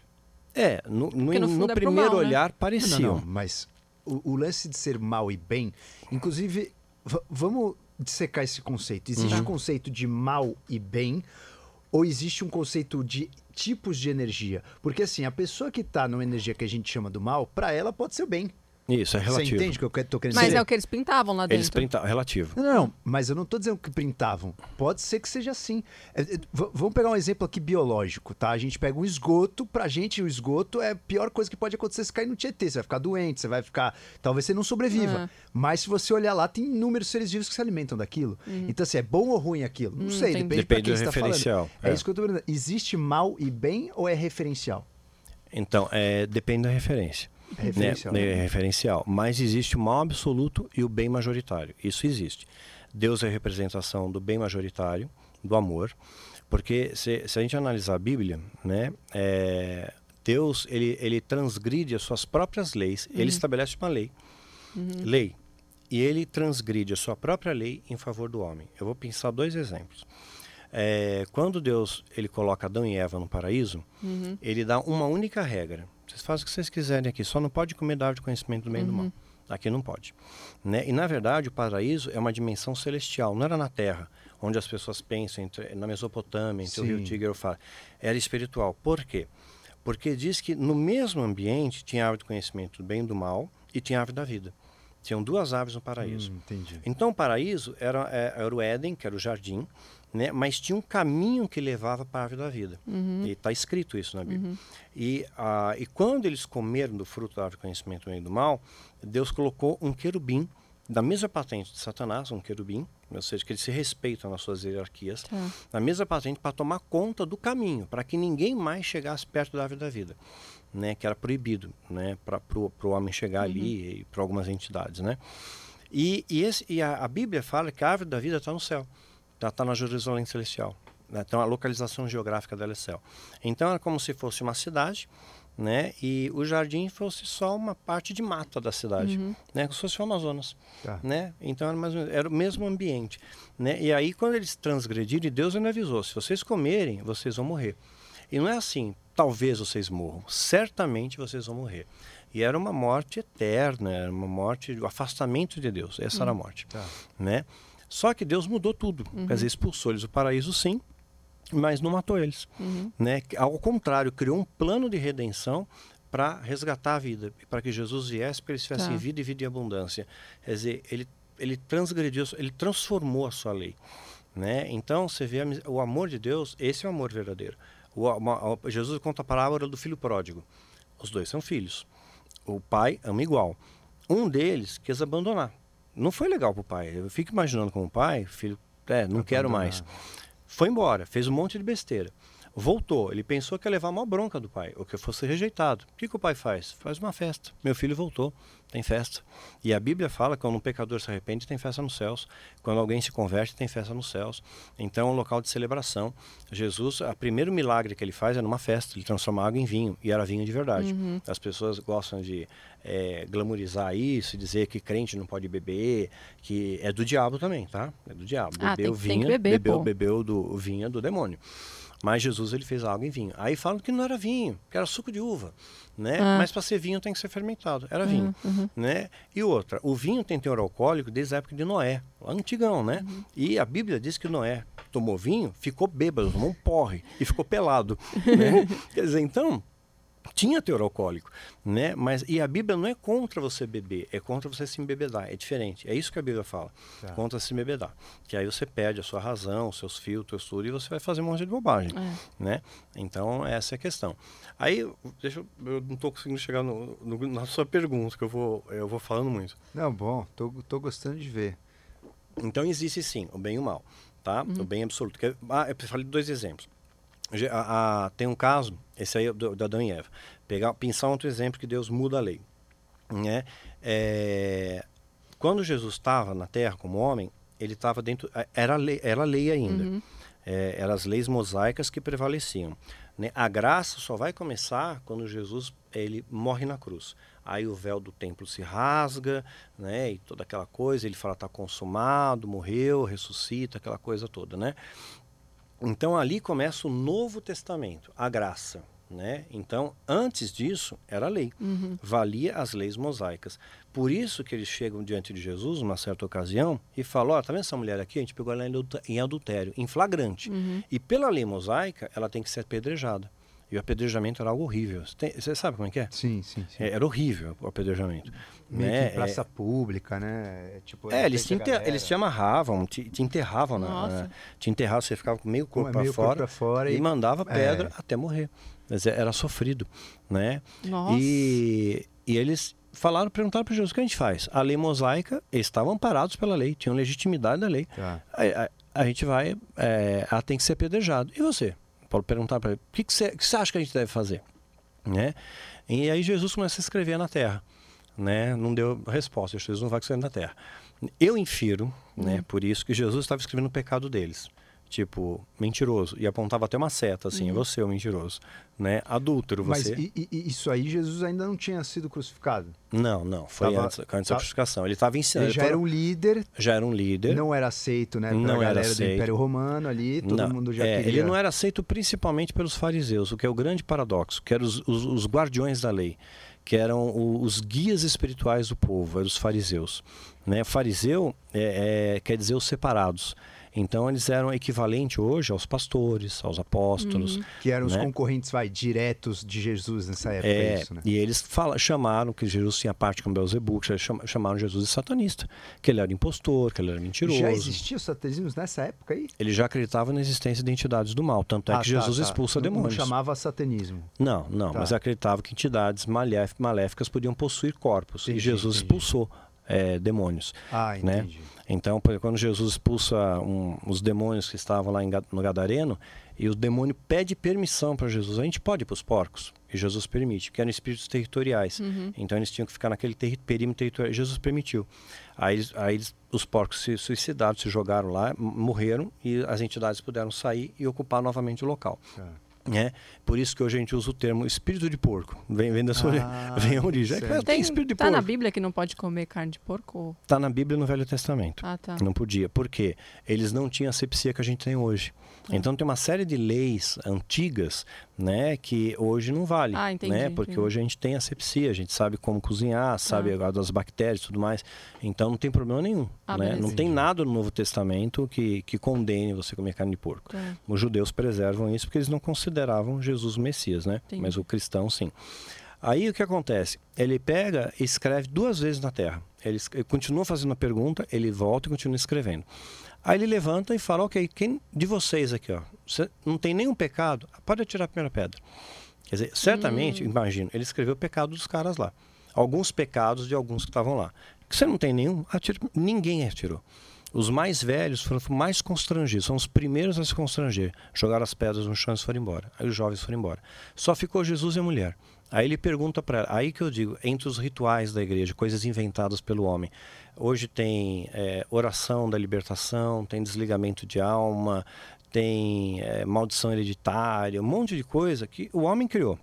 Né? Uhum. E virou uma indústria isso, virou uma indústria. Porque, tipo assim, você não vai se libertar da maldição se você não fizer o meu curso. Se você não for ungido por mim. E, Essa e... história da maldição hereditária é como se você herdasse uma maldição que você não tem como sair, é isso? Não tem como sair. Mas e eles pegam o texto fora de contexto. Vem um Salvador ali que você. É, Não, mas tem, é texto fora de contexto. Eles se baseiam num texto bíblico real, hum. existe, mas fora de contexto. Né? Êxodo, capítulo, eu acho que 5, não, capítulo 20, verso 5, está escrito: Visito a iniquidade dos pais dos filhos até a terceira e quarta geração. Aí, é, ou seja, a iniquidade, a maldade. Então, então é, seu pai é ruim, você, eh, seu pai fez alguma bobagem, você herdou uma maldição do seu pai. Mas na verdade, eu entendo como pecado hereditário, uhum. não maldição literalmente. Uhum. Não, é, não é que o demônio vai influenciar a sua uhum, vida. Entendi. Então, seu pai é tabagista, você tem uma tendência a ser tabagista. É sim, é isso. Sim, sim. Só que o texto até comportamental, né? Comportamental. É mais, Exato. mais desonesto, tem é... uma tendência a ser. E, e o texto continua. Não para aí. Não tem nenhuma vírgula. O texto continua. Só que para quem defende essa linha, para aí. Acabou hum, aí. Entendi. Aí o texto continua, e Deus ainda fala, né? Mas eu também visito mil gerações daqueles que fazem a minha vontade. Então, se a gente transformar isso numa equação matemática, a vontade de Deus de te abençoar é mil. Uhum. E pensando aqui, vai, dentro desse, desse exemplo, a vontade de Deus de te amaldiçoar é 4. Uhum. Mil por 4, se a gente fizer em percentual matemático, Deus ele quer te abençoar 99,9% é, 6%, né? E quer te amaldiçoar 4%. 0,4%, perdão. Então, e as pessoas retêm 0,4%. Porque isso é colocado medo nas pessoas, hum. né? E nós podemos quebrar essa maldição mas eles não leem o resto. Deus é um Deus de bênção, não é de maldição. Então, aí quando Jesus ele, ele ficou só ele a mulher, a primeira coisa que ele faz, cadê teus acusadores? Não tem nenhum aqui né? E aí ele, ele fala: Eu também não te acuso, sem nenhum ritual, sem nenhum ritual de libertação, de, de, é, de quebra de maldições, tudo isso que inventaram, né? E ele falou: Então vá, não peques mais, não erra de novo. Acabou. Fim, finish. Né? É, é, esse é o evangelho puro, simples e poderoso. Né?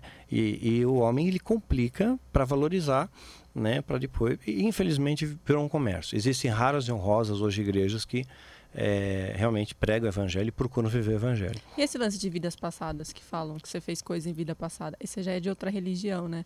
Mas esses dias ligaram com uma amiga minha e falaram que ela foi uma pessoa má na vida passada e que ela precisava consertar isso, senão a vida dela não ia andar. Ligaram do nada? É, um. Tipo ligação da, da, Vivo, da Claro. É. Só que era, não, não ligaram do nada. Uma pessoa muito claro, próxima a ela, muito próxima, ah, ligou tá. para ela falou que é. uma, uma, um líder da, do lugar que ele frequentava falou dela. Tipo, o cara acessou a menina, tipo, pois X. É.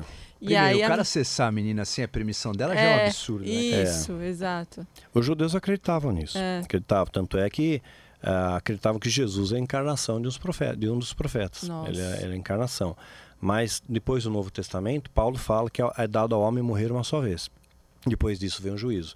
Então isso quebra o paradigma, né? Tá. Quer dizer, pelo cristianismo, é, depende muito do olhar, né? Pelo judeu tem, tá. né? Pelo indiano tem, tá. né? Pelo, pela ótica do cristianismo não.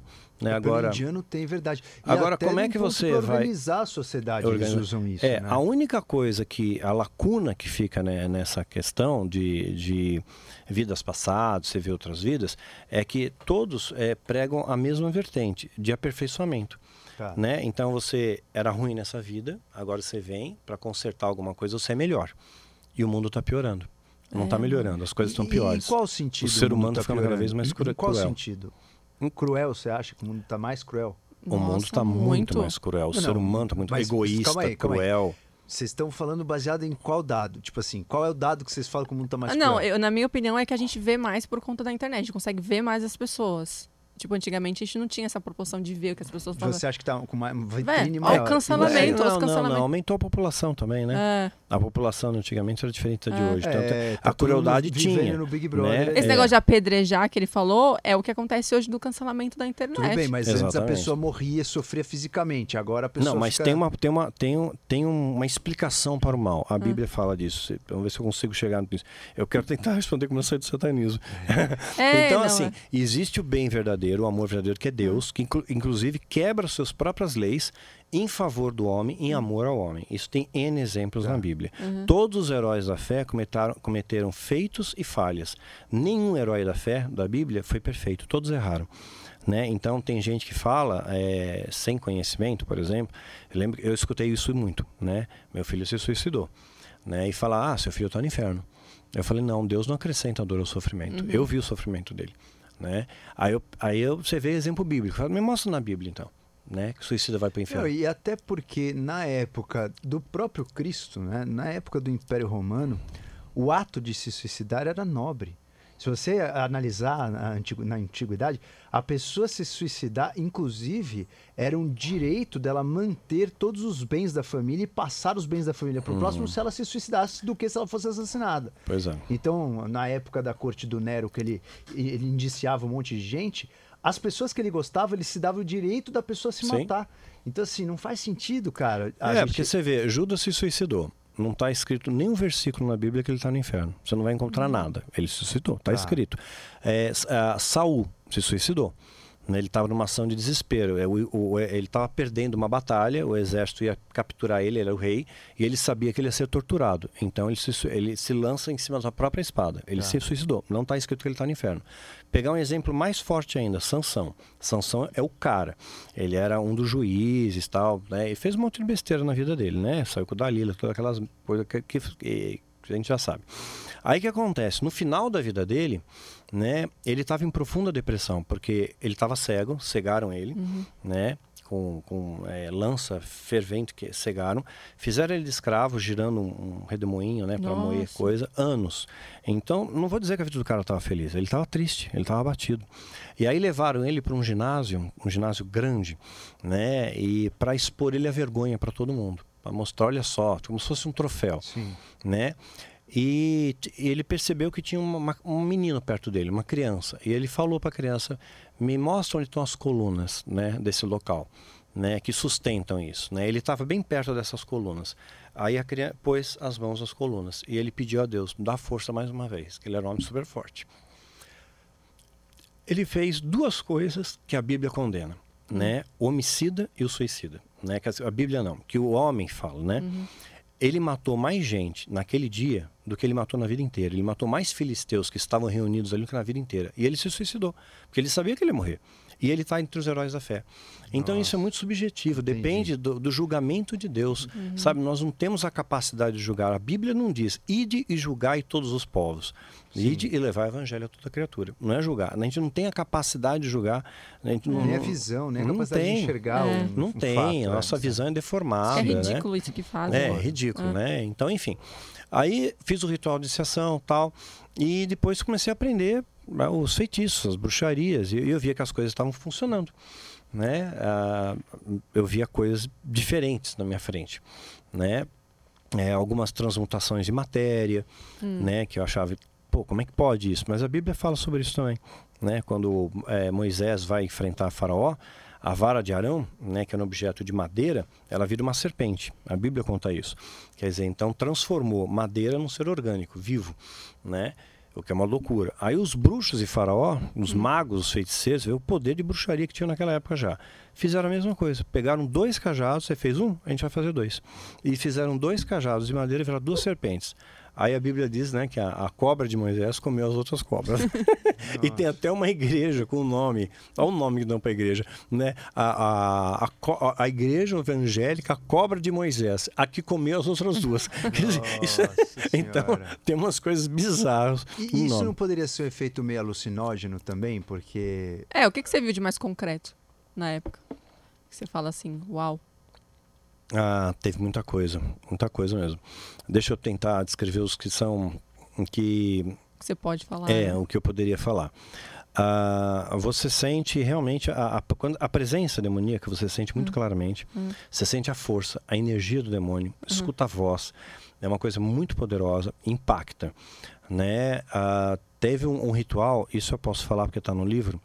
uh, não era comum, assim, o diabo não aparece em todo ritual, tá. porque ele não é onipresente.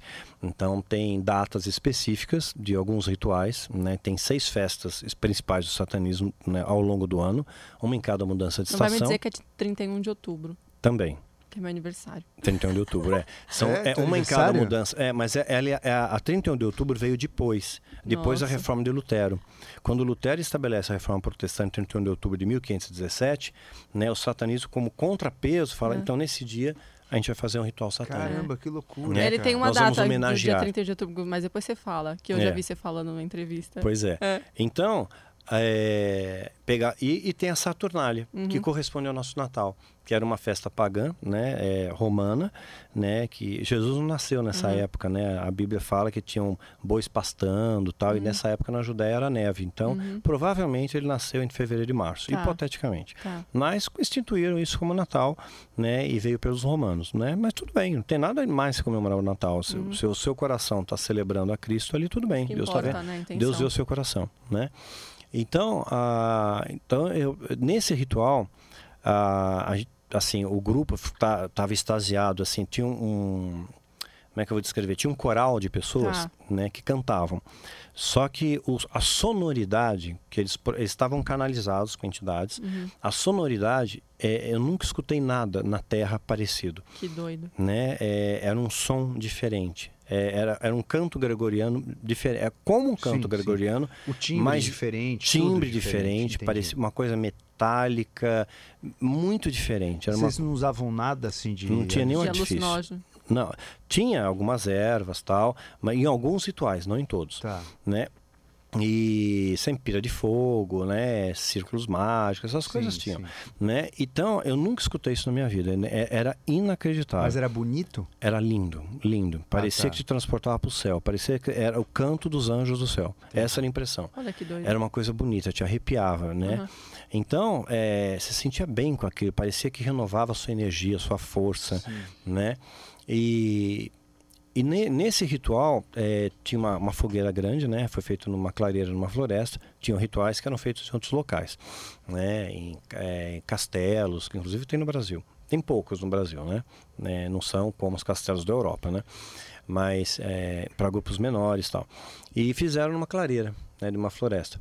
E tinha uma fogueira grande, mas assim é, eu, eu, dá para sentir o calor do fogo. Eu, eu, ficava a uma distância. Eu lembro que tinha um riacho perto e eu ficava mais próximo do riacho porque estava mais refrescante, né? E aí eles começaram a cantar e, e, e de repente houve um, um, momento, parecia um êxtase entre as pessoas, começaram a entrar em êxtase, né?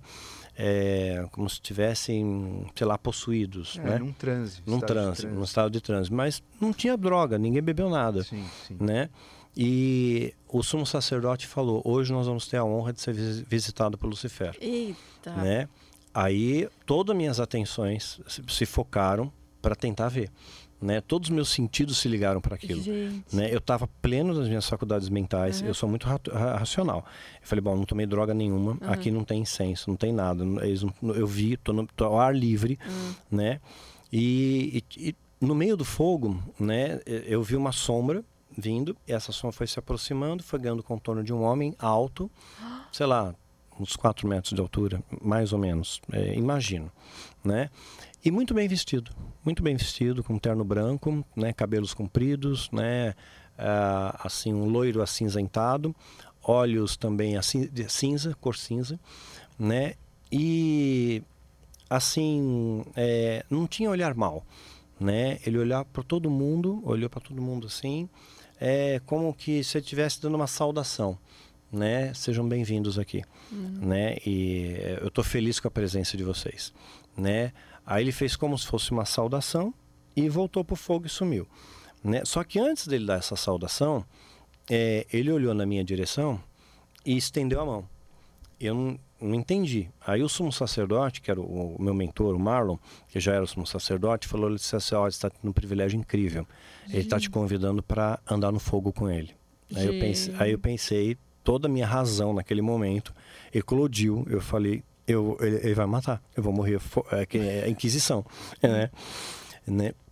E ele falou com muita segurança, o Marlon, falou, falou, chegou perto de mim falou no meu ouvido, muito, com muita segurança: não tenha medo, acredita. Se você tiver medo, né, é, você vai se queimar. Se você não tiver medo e você confiar, você vai provar algo sobrenatural na sua vida e, vai, nunca mais sua história vai ser a mesma. Né? E você vai ter o privilégio de caminhar com Lúcifer no fogo. Isso que significa uma aliança com ele, é uma aliança muito especial, né? Tipo, ele te escolheu para isso, ele pode, pode ter escolhido qualquer um né? E sei lá, eu arrisquei, fui. Cabeludão. Né? né, é, cabeludão, mas mais bem vestidinho, né? Tá. Porque os rituais eram com túnicas tal. É, tinha uma, um tipo um uniforme do ritual, né? Tanto é que quando eu fiz o ritual de iniciação, tinha um grupo, isso, isso eu achei, ah, no momento me emocionou muito, né? No ritual de iniciação, depois que terminou o rito tal, e falaram, né, que eu, agora você faz parte da Irmandade, e, e falaram uma frase para mim: Filho do fogo, fogo não queima. Ou seja, você é filho do mal, nunca o mal vai te tocar. O mal desse mundo não te toca. Você está protegido. Né? Nada de mal vai te acontecer. E aí todo mundo, eles estavam com capuzes, né? E, uh, mas não capuz que cobre o rosto inteiro, né? Capuz, que vinha mais ou menos até uhum. aqui, né? E todos eles tiraram os capuzes, tinham, sei lá, umas 200, 300 pessoas, não sei, né? Tiraram os capuzes e me aplaudiram, né? eu achei, pô, como é que essas pessoas gostam de mim, né? Eu sempre fui rejeitado. E eu me senti bem com aquilo, né? Você vê que uhum. paradoxo, que sedução, né? Aí, mais tarde, refletindo, eu fui ver, puxa vida, por isso que ele enganou os anjos. Ah, o poder dele de persuasão é incrível, sim, né? Sim. Ele mexe com o ego, ele afaga uhum. tudo, né? Ele, ele diz que você é especial, que você tem poder, ele te enche a bola. Né? Ele não fala nada negativo de você. Mas quando que você percebeu que isso talvez não era o melhor caminho? Então, aí aconteceu. Aí fui, fui no fogo, arrisquei.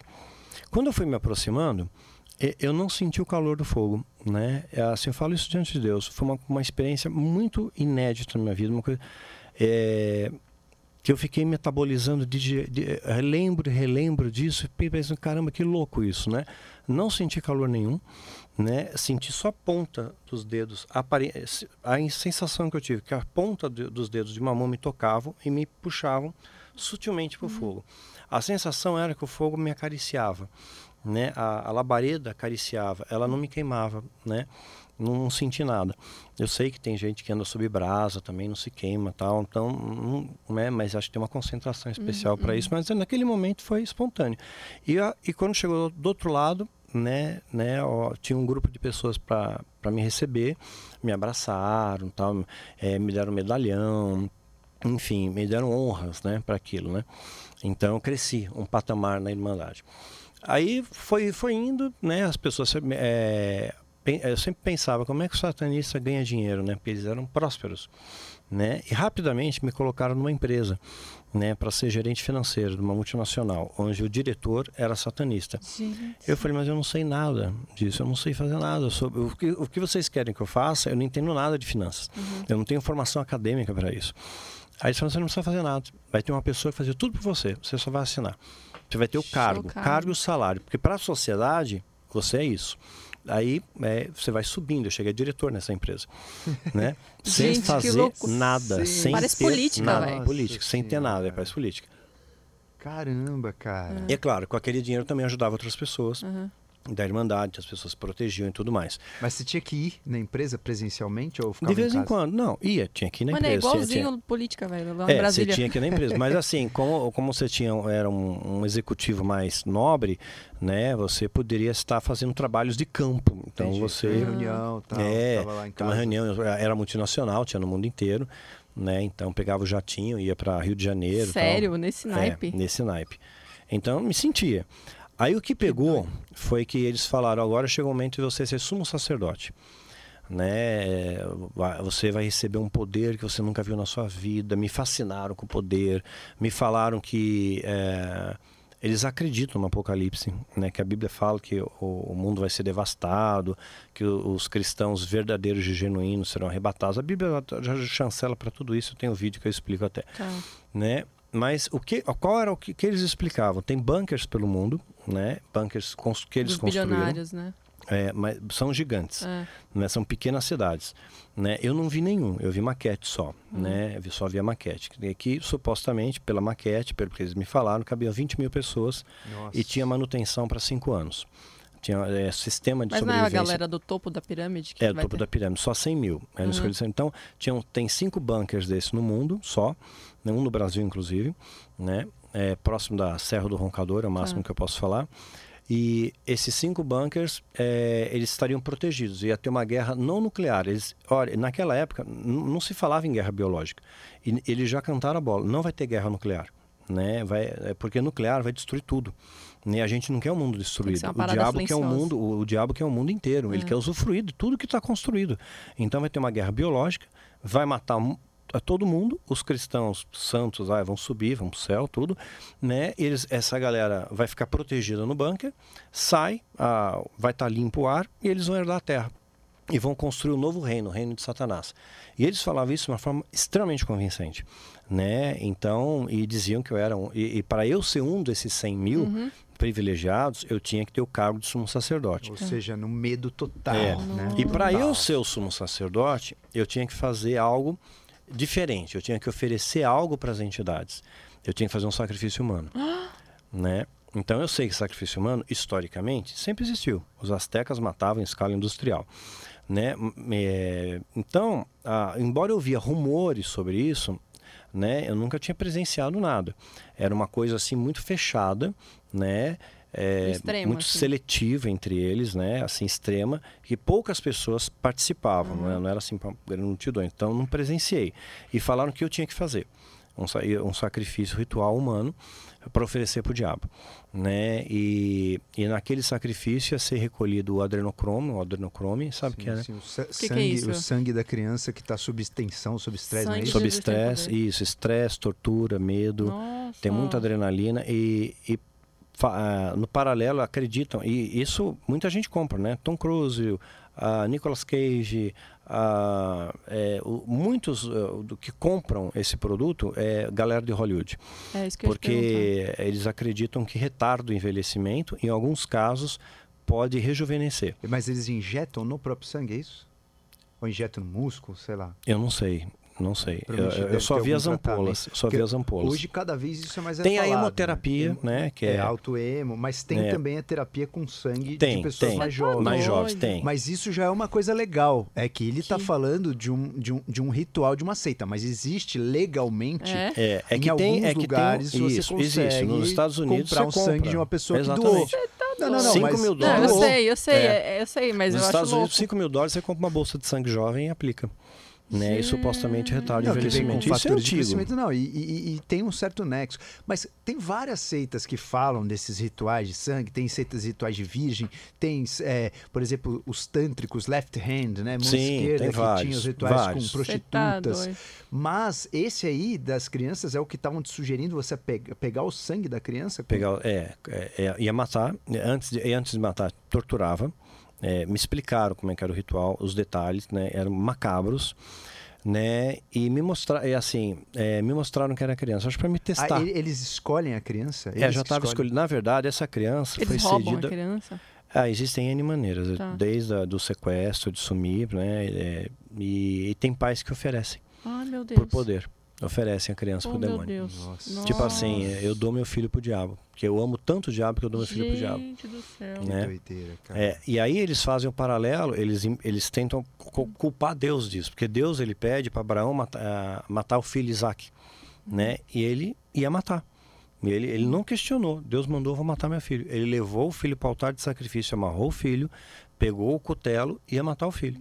Né? E na hora que ele ia matar, que Deus viu que ele ia fazer mesmo, falou, não, não faça né? Não precisa fazer, Deus já providenciou o sacrifício, aí tinha lá um bezerro, tal, matou tá. o bezerro.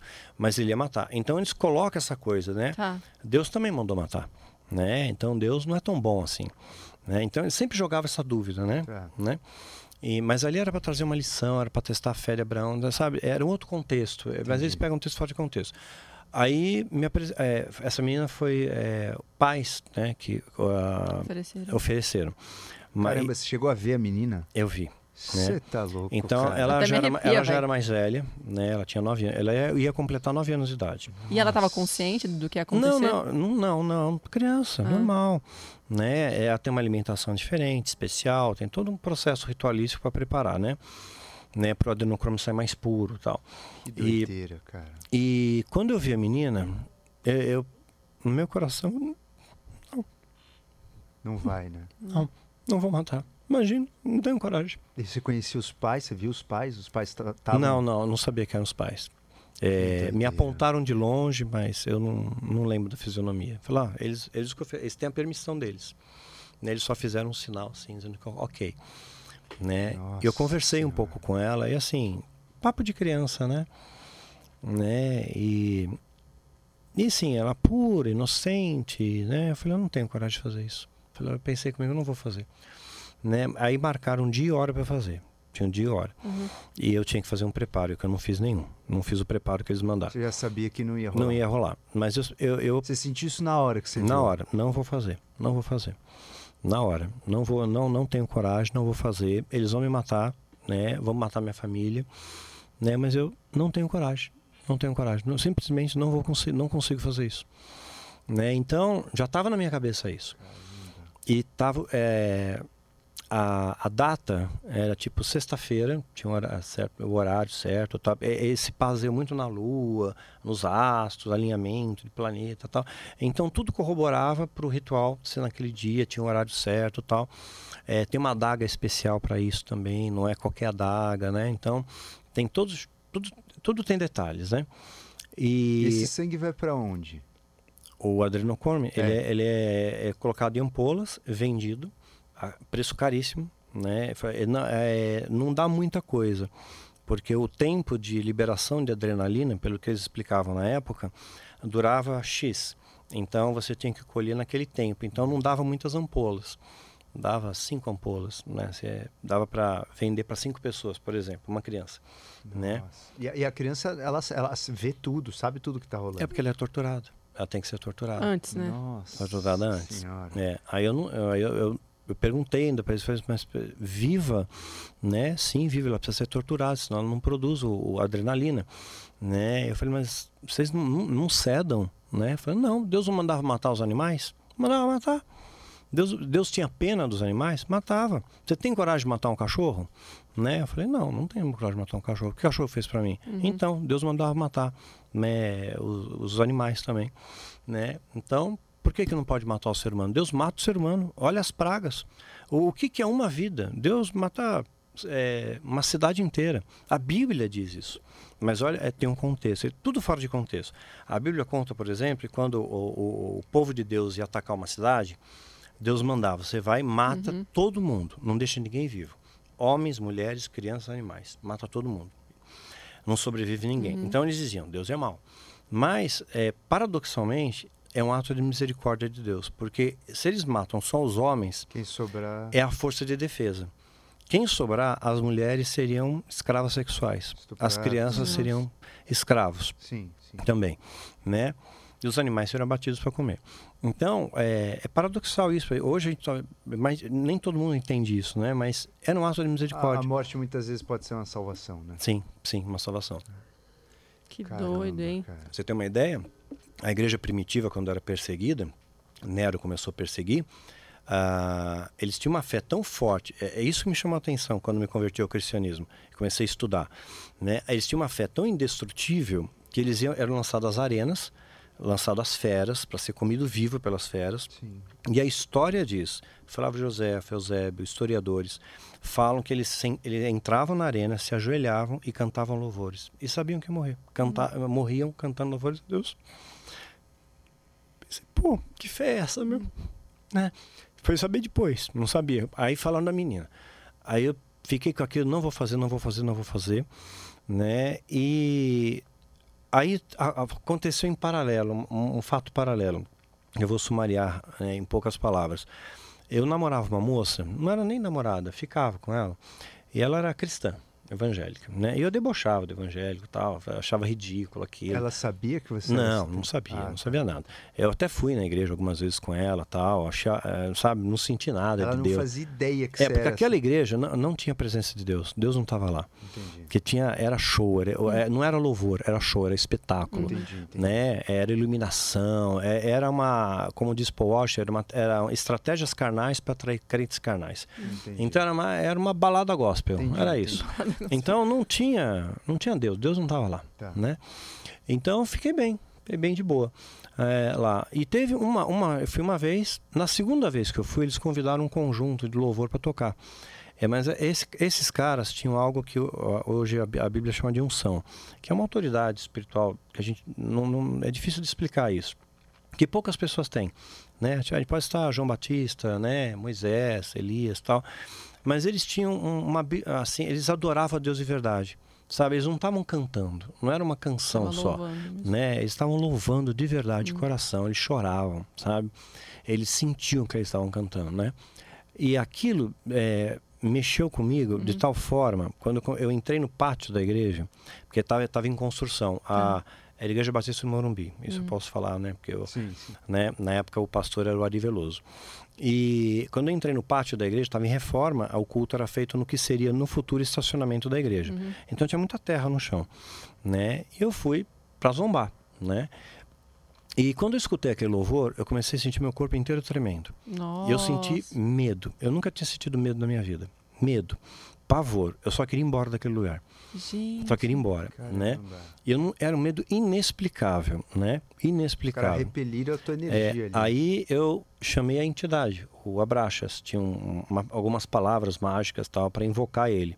Nada do Abraxas, né? Eu falei, caramba, se não o demônio está aqui, né? E aí eu lutei com a minha mente. Falei, não, deve ser coisa da minha cabeça, né? E continuei caminhando.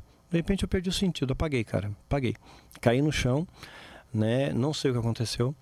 Me contaram depois, anos mais tarde, quando meu livro foi publicado, Filho do Fogo, pessoas que estavam naquele culto contaram para mim. Hum. E como foi mais de uma que contou, eu posso tomar como verdade. Mas acho que uma meia dúzia falou a mesma coisa.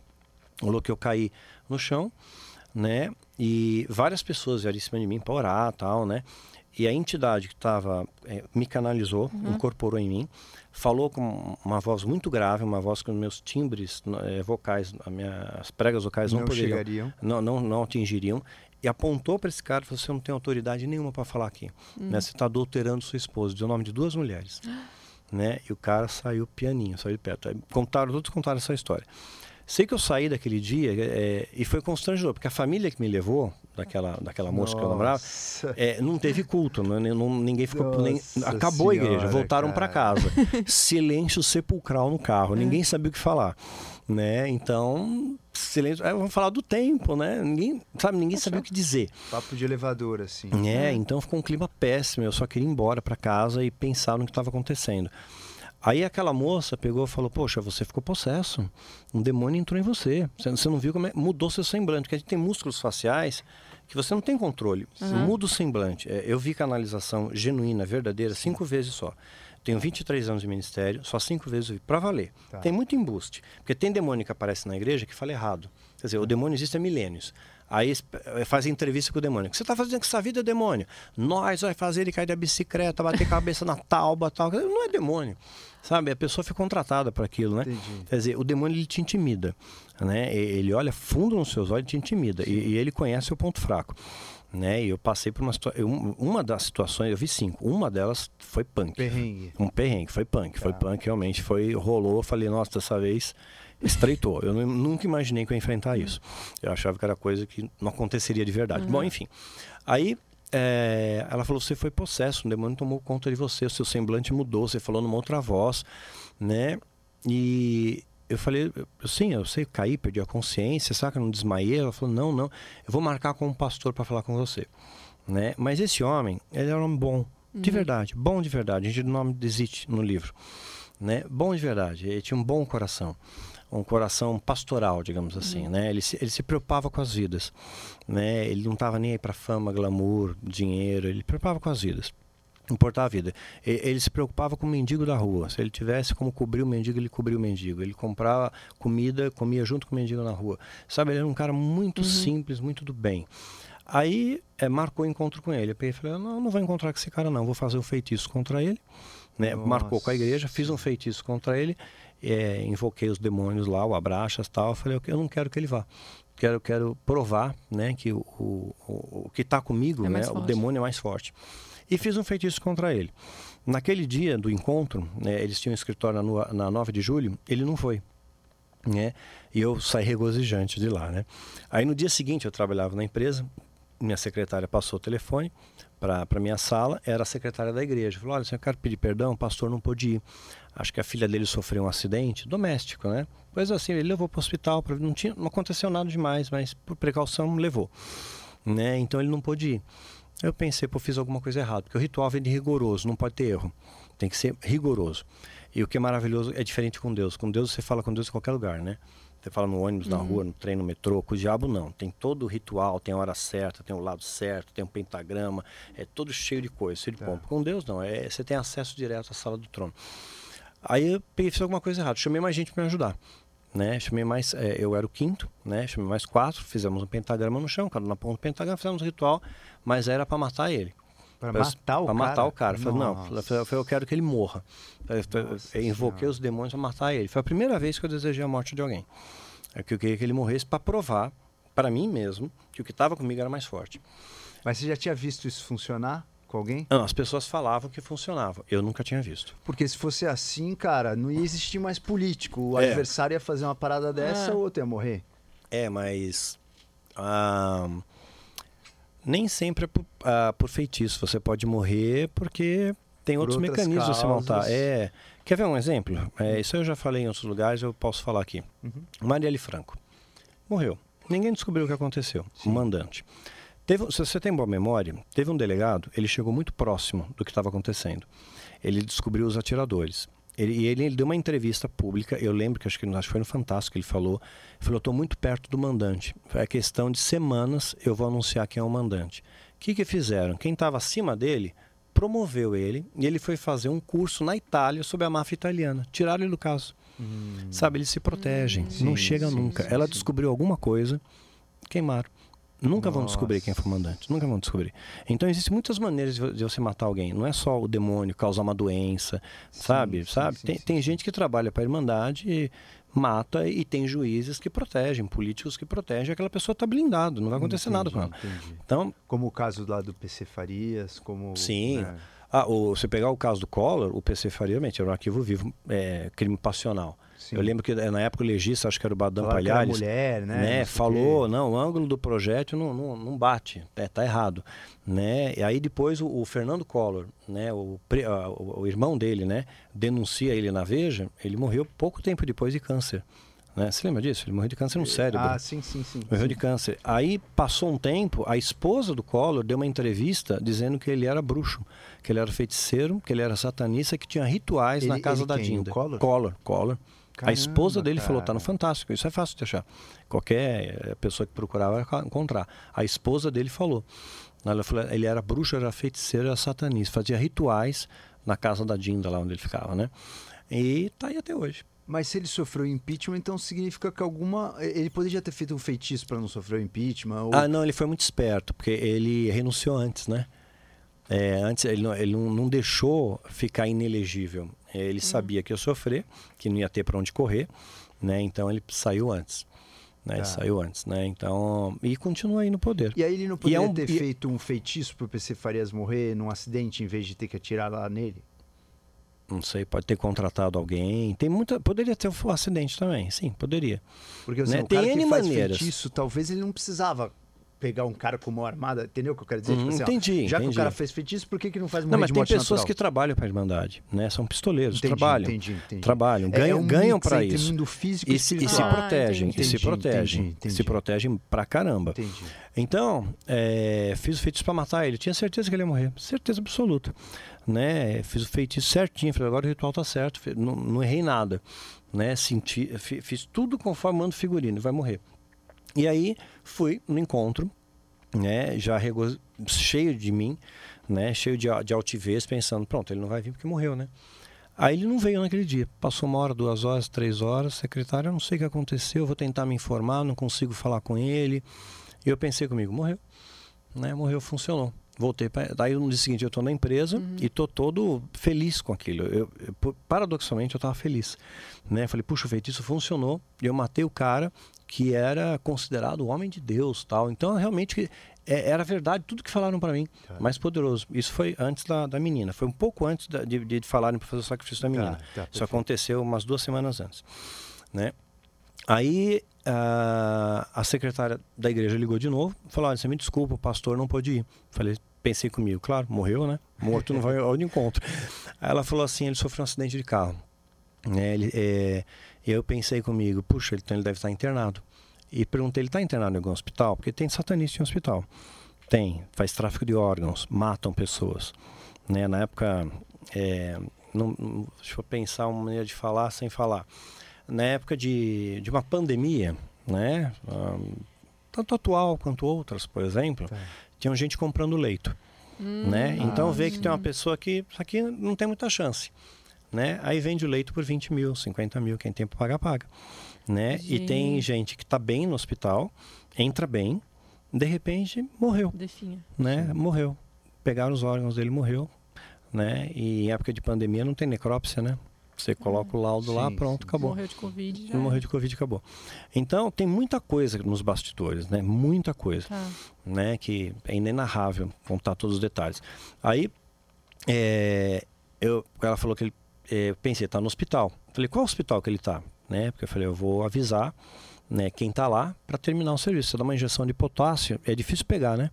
Você dá uma injeção de potássio, o coração para, Sim. na necrópsia é difícil pegar, né?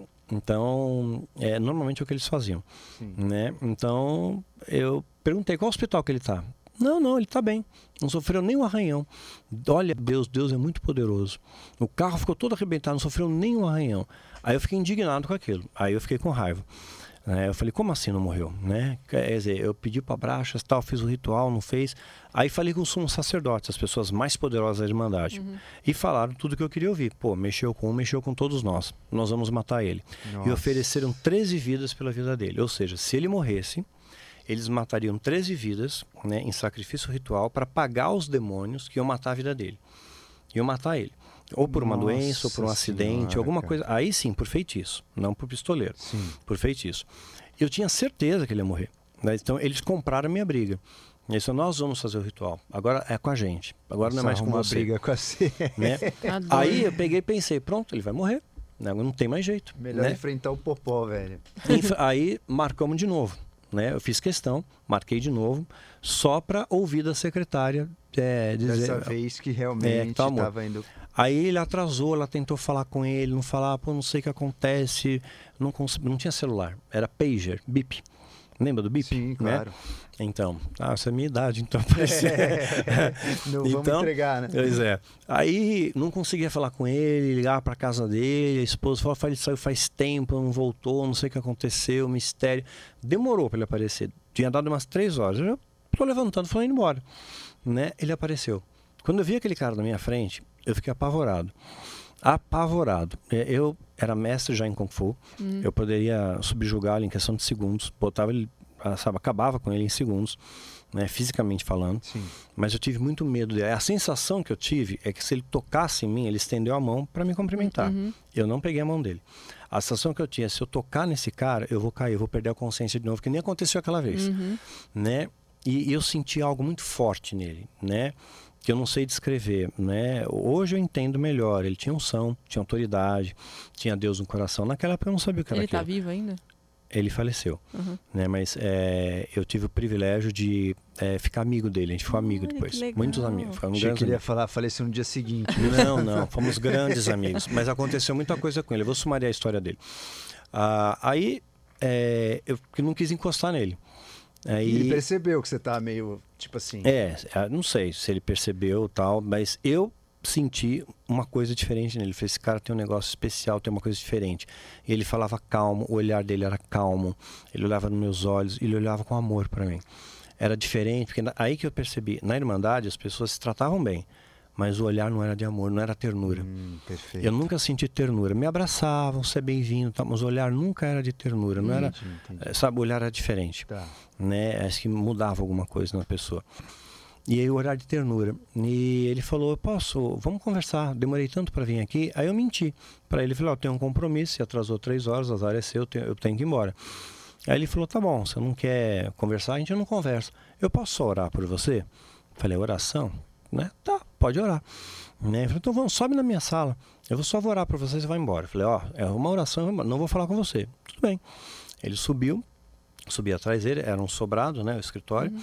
Ele entrou, ele trancou a porta-chave. Quando ele pôs a chave a porta, falou aí, rodou. Apavorei de novo. Uhum. Né? Procurei instintivamente uma saída, olhei para a janela. A janela tinha grades. Aí num cálculo mental rápido, você vê, eu não passo por essa grade. Meu pijama tinha que ter uma listra só, não dou passar por essa grade. Aí eu falei para ele, pastor, mudei de ideia. Né? Gostaria que o senhor respeitasse minha opinião, minha posição. Eu não quero mais falar com o senhor. Não quero mais saber de nada. Né? Eu quero ir embora. Ele falou assim: Eu não vou fazer nada com você. Eu só vou orar por você. A última coisa que eu lembro ah. da mão dele se aproximando da minha cabeça. Apaguei. Apaguei. Aí eu tive flashes de memória, assim, eu apaguei várias vezes. Não sei quanto tempo. Eh, depois, quando eu reencontrei com ele, ele falou que durou mais três horas. É como se fosse um exorcismo, Sim. né? fazendo um paralelo, vai, né? E ele, e eu tive flashes assim. Eu acordava, despertava, eu via a sala dele bastante, é, o móvel caído, o livro no chão, mas ele estava bem, ele estava calmo, plástico. Ele falava baixo, calmo, com uma tranquilidade, uma serenidade. E eu estava eu estava machucado, sabe? Me cortei, uhum. rasguei uma roupa. É, Mas sentia... isso no mundo físico? No mundo físico. Eu estava eu tava machucado mesmo. Eu devo ter rolado no chão, batido em alguma coisa, sei lá. Né? Eu estava machucado. Debatido, né? né? Debatido, né? Então, eu sentia dor, né? Ah. Dor física. Ah. Né? Eu falei, ó, e, e ele está pleno. Né? E aí, não... é, depois ele me falou que duraram três horas. Quando passou esse tempo ele pegou falou, eu sentei na mesa, ele foi na minha frente e falou, pronto, ele, é, nunca mais o diabo vai tocar na tua vida. E isso foi antes da, do episódio da menina? Questão de dias, três dias antes. Nossa, que doideira, Aí ele falou, a partir de hoje a sua vida vai ser diferente. Né? Aí eu falei, pastor, você não sabe quem eu sou, você não sabe de onde eu vim, você não sabe nada da minha vida, né? É, sabe, eu como é que você vem dizer uma coisa dessa, né? Aí ele falou coisas que assim me emocionam até hoje, né? Deus te ama, Deus te escolheu. Aí eu falei, pô, mas o diabo disse que me escolheu. Eu falei, não, ele é mentiroso, ele mentiu. Deus te escolheu. E, e você vai ser uma pessoa muito conhecida. Você vai levar muitas pessoas para Jesus. Enfim, eu era nada naquela época, né? Era professor de Kung Fu, né? E aprendiz de satanista, de feiticeiro. Né? Então não contemplava absolutamente nada. Uhum. Nunca imaginei né, ser Daniel Astral, ter canal no YouTube, livros, nada disso. Falar para multidões, né? falei para públicos muito grandes, viajei o Brasil inteiro, fora do Brasil. E falou aquilo para mim, né? E falou: a sua vida vai ser diferente. Eu senti uma paz que eu nunca tinha sentido. No, no satanismo, é, você sentia uma espécie de conforto. Uhum. As pessoas é, se mostravam amigas, mas o olhar era diferente. E, mas eu nunca sentia paz de verdade, tinha muito pesadelo, né? É, não dormia direito, sentia sempre uma inquietação dentro de mim. E naquele momento eu senti uma paz que eu não, não tenho vocabulário para expressar. Muita paz, muita serenidade, né? E aí eu saí de lá, mas tão feliz, a vontade que eu tinha de pegar um cachorro de rua, vira lata mesmo, dar um beijo na dele, porque Jesus te ama, né? Aí cheguei em casa, na época eu morava com meus pais, e meus pais não queriam, eu sempre quis ter animais, sempre gostei de animais, eu tinha meus outros bichinhos, tinha maritaca, pássaro preto, tartaruga, peixinho tal. Eu cheguei em casa, dez minutos depois, ligou dois, tinham dois sacerdotes satanistas, esses caras incomodaram muito a gente. A gente deu o nome de Zódico e Taulês no livro. É, eles, esse Zódico ligou para mim e falou: Nós avisamos você, satanismo é um caminho sem volta. Nossa. Né? E você tem um compromisso conosco. Eles sentiram que, que rolou alguma eu coisa? Acho que sim. Ou te eu acho que sim. Né, também. Não sei, os demônios avisaram, é. não sei, não tem uma explicação Caramba. lógica. Falei, assim, nós avisamos você. Nem você tem um compromisso conosco, que era fazer o sacrifício. Nós vamos se buscar para garantir que você esteja aqui. E se você não estiver na tua casa, nós vamos matar toda a tua família. Quer dizer, na casa, meu pai, minha mãe e meus irmãos.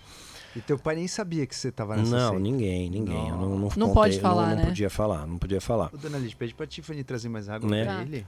Aí é, eu fiquei com muito medo, né? Fui tentar dormir e fiz minha primeira oração sozinho. Eu não sabia orar, né? Eu, eu repeti o que o pastor falou naquela hora, né? Ele me ensinou a fazer uma oração para aceitar Jesus. Eu repeti o que ele falou, mas eu nunca falei espontaneamente. Como é que eu vou falar com Deus, né? Eu imaginava, pô, Deus, né? Fez tudo. Como é que eu vou falar com Deus, né? Como é que eu me reporto a Deus, né? E ele só me ensinou. Eu só repetia, sabe aquela oração padrão? Aceito Jesus como seu Senhor Salvador, e tal. Aí eu falei, Deus, olha, talvez você nem lembre meu nome, mas olha, eu sou Marcelo, você lembra de mim? Eu moro na rua tal, número tal, deu RG, CPF. pra ter certeza que Deus estava ouvindo, né? É. Aí eu falei, me protege. Eu dormi muito bem naquela noite. Assim, milagrosamente eu dormi muito bem. Não sei se foi por exaustão, estresse mental, sei lá. Mas eu dormi muito bem naquela noite. Acordei, a primeira coisa que eu fazia era descobrir a gaiola dos meus bichinhos, dos meus passarinhos. Todos eles estavam mortos. Todos. Meu Deus do céu. Passou meia hora, ligou, tocou o telefone. É, sabe, eu já sentia que eram eles, né? Aí o Zordic falou, morreram, né? Né? Caramba, Eu fiquei cara. mudo. Falou assim, o próximo é você, nós vamos te matar. Se você não cumprir o seu compromisso, nós vamos te matar, nós vamos te buscar. Você vai ter que cumprir o seu compromisso. Você fez um juramento, esse juramento não tem volta. Aí, eu desesperado, peguei minha bicicleta, morava na Pompeia, pedalei até o Parque de Ibirapuera, Nossa. até Ibirapuera, e, e estacionei em frente ao batalhão do Exército. Na minha ingenuidade, eu É. achava o Exército me protege. Como é que vão me pegar aqui no Exército? É. O Exército me guarda. Aí eu fiquei perto demais da guarita, né? Até tomei uma bronca do, do, do guarda lá. Falou, ó, você não pode, tantos metros da guarita e tal. Aí eu me afastei e passei a noite lá. É, e de repente eu comecei a contemplar, no, eu comecei a olhar as coisas, né, sabe, o céu, coisa que eu quase não olhava. Comecei a ver cada estrela, tal, né, a grama, e falei, poxa vida, Deus fez tudo isso, o diabo não fez nada. Eu nunca vi o diabo criar nada. Ele transformava a matéria, mas criar é só Deus que faz, criar nada, nada absoluto. E eu fiquei é, não foram aqueles homens que me protegeram, foram os anjos que me guardaram. Hoje eu vejo assim. Aí eu voltei para casa pensando no pior, mas estava tudo bem. Meus pais estavam lá, estava tudo bem, né? E, e eu não fui, não fui, sumi, né? Na, desapareci. Aí misteriosamente é, eu recebi um telefonema, passado uns dias, falado é, uma pessoa intercedeu por você, que era o Marlon, que eles diziam que o Marlon era o meu pai né, fa- contava essa história para mim que o Marlon era meu pai biológico, né? E que ele intercedeu por mim e por causa dele, então é, eles não iam me matar, mas que eu nunca ia poder contar essa história para ninguém, né? Então fiquei quieto, fiquei mudo. Passaram dois anos mudo. Aí comecei a namorar uma moça, né? Ela estava organizando. O meu pai tinha falecido, né? Que eu, eu acredito, meu pai biológico mesmo tinha falecido, 90, a Copa 94, acho, né? É, tinha falecido e eu estava meio triste, né? Eu, assim, não era nada, era- nem aula de Kung Fu estava dando, né? Então, ah, essa moça me convidou para fazer parte no grupo de teatro da igreja. Eles estavam fazendo teatro evangelístico.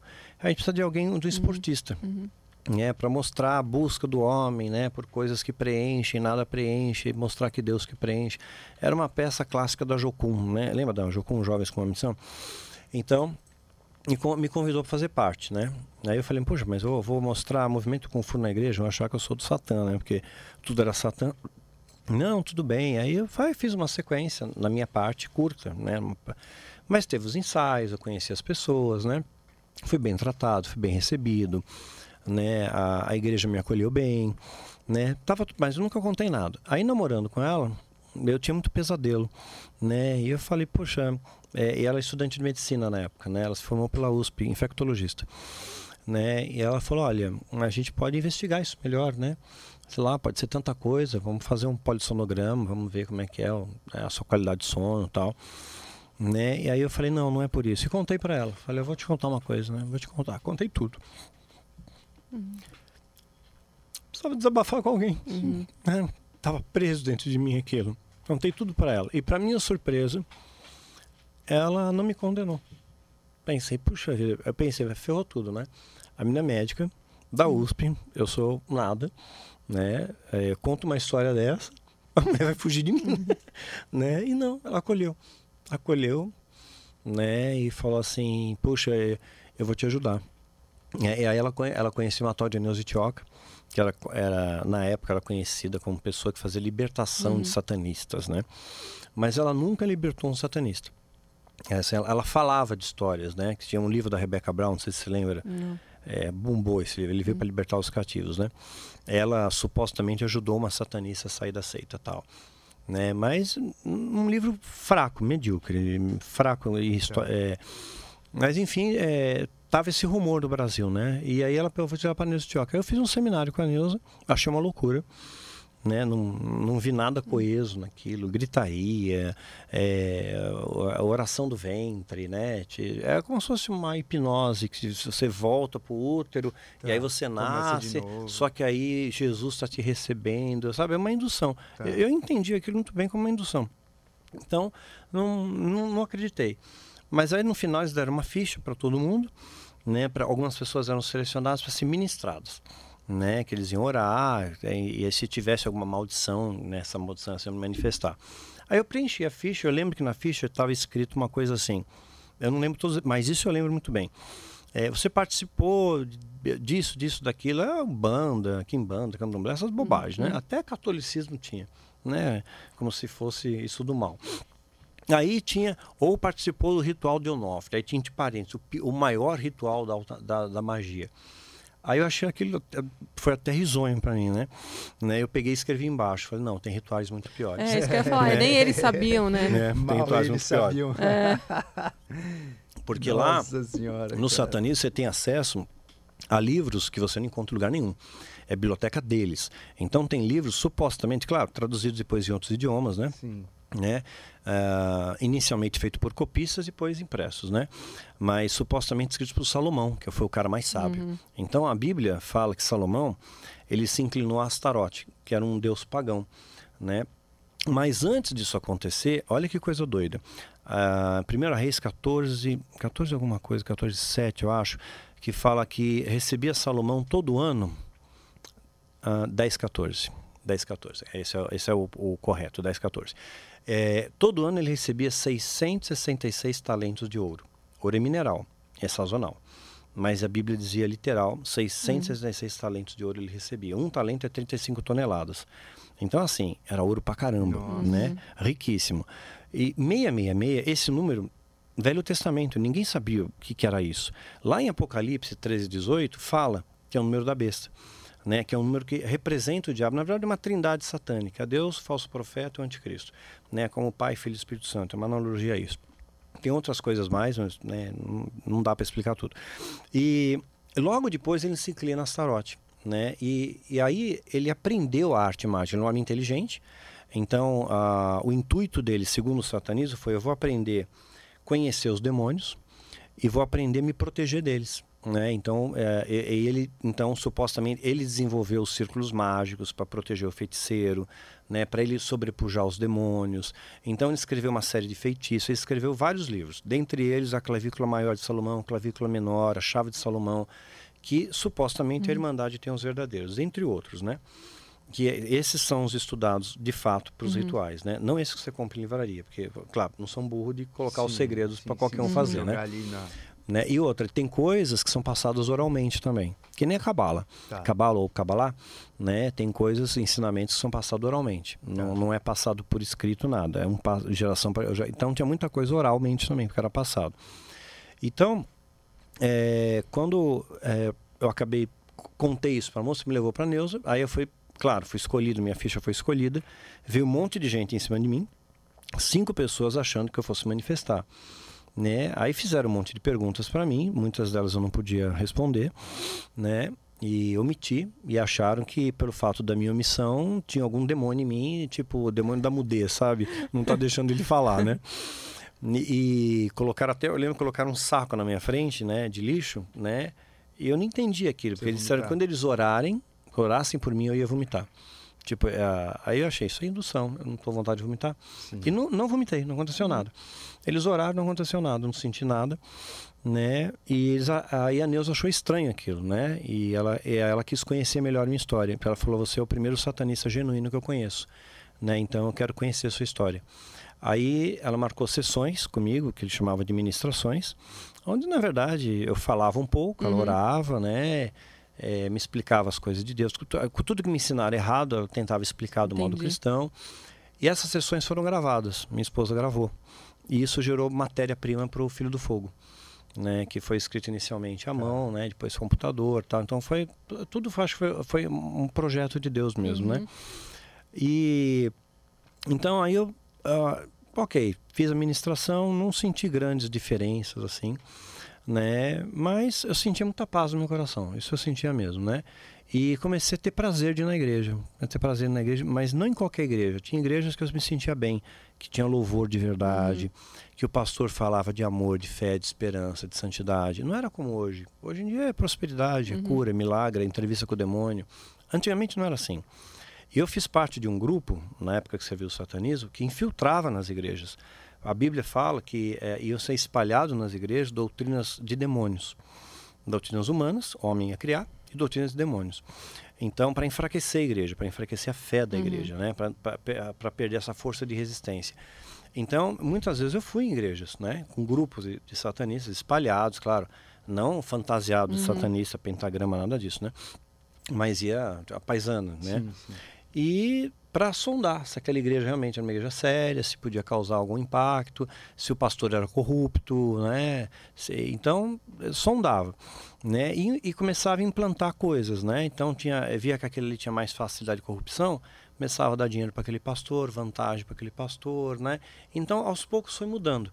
Então, quer dizer, foi lançado muita coisa diferente do, dos valores de Cristo. Hoje, se você comparar a igreja de hoje e olhar para a igreja primitiva, nós estamos Mudou assim muito. um abismo de distância. Não. Com raras e honrosas exceções que permanecem o remanescente fiel, e a Bíblia fala disso. Uhum. E qual que é o papel da religião hoje, você acha, na humanidade?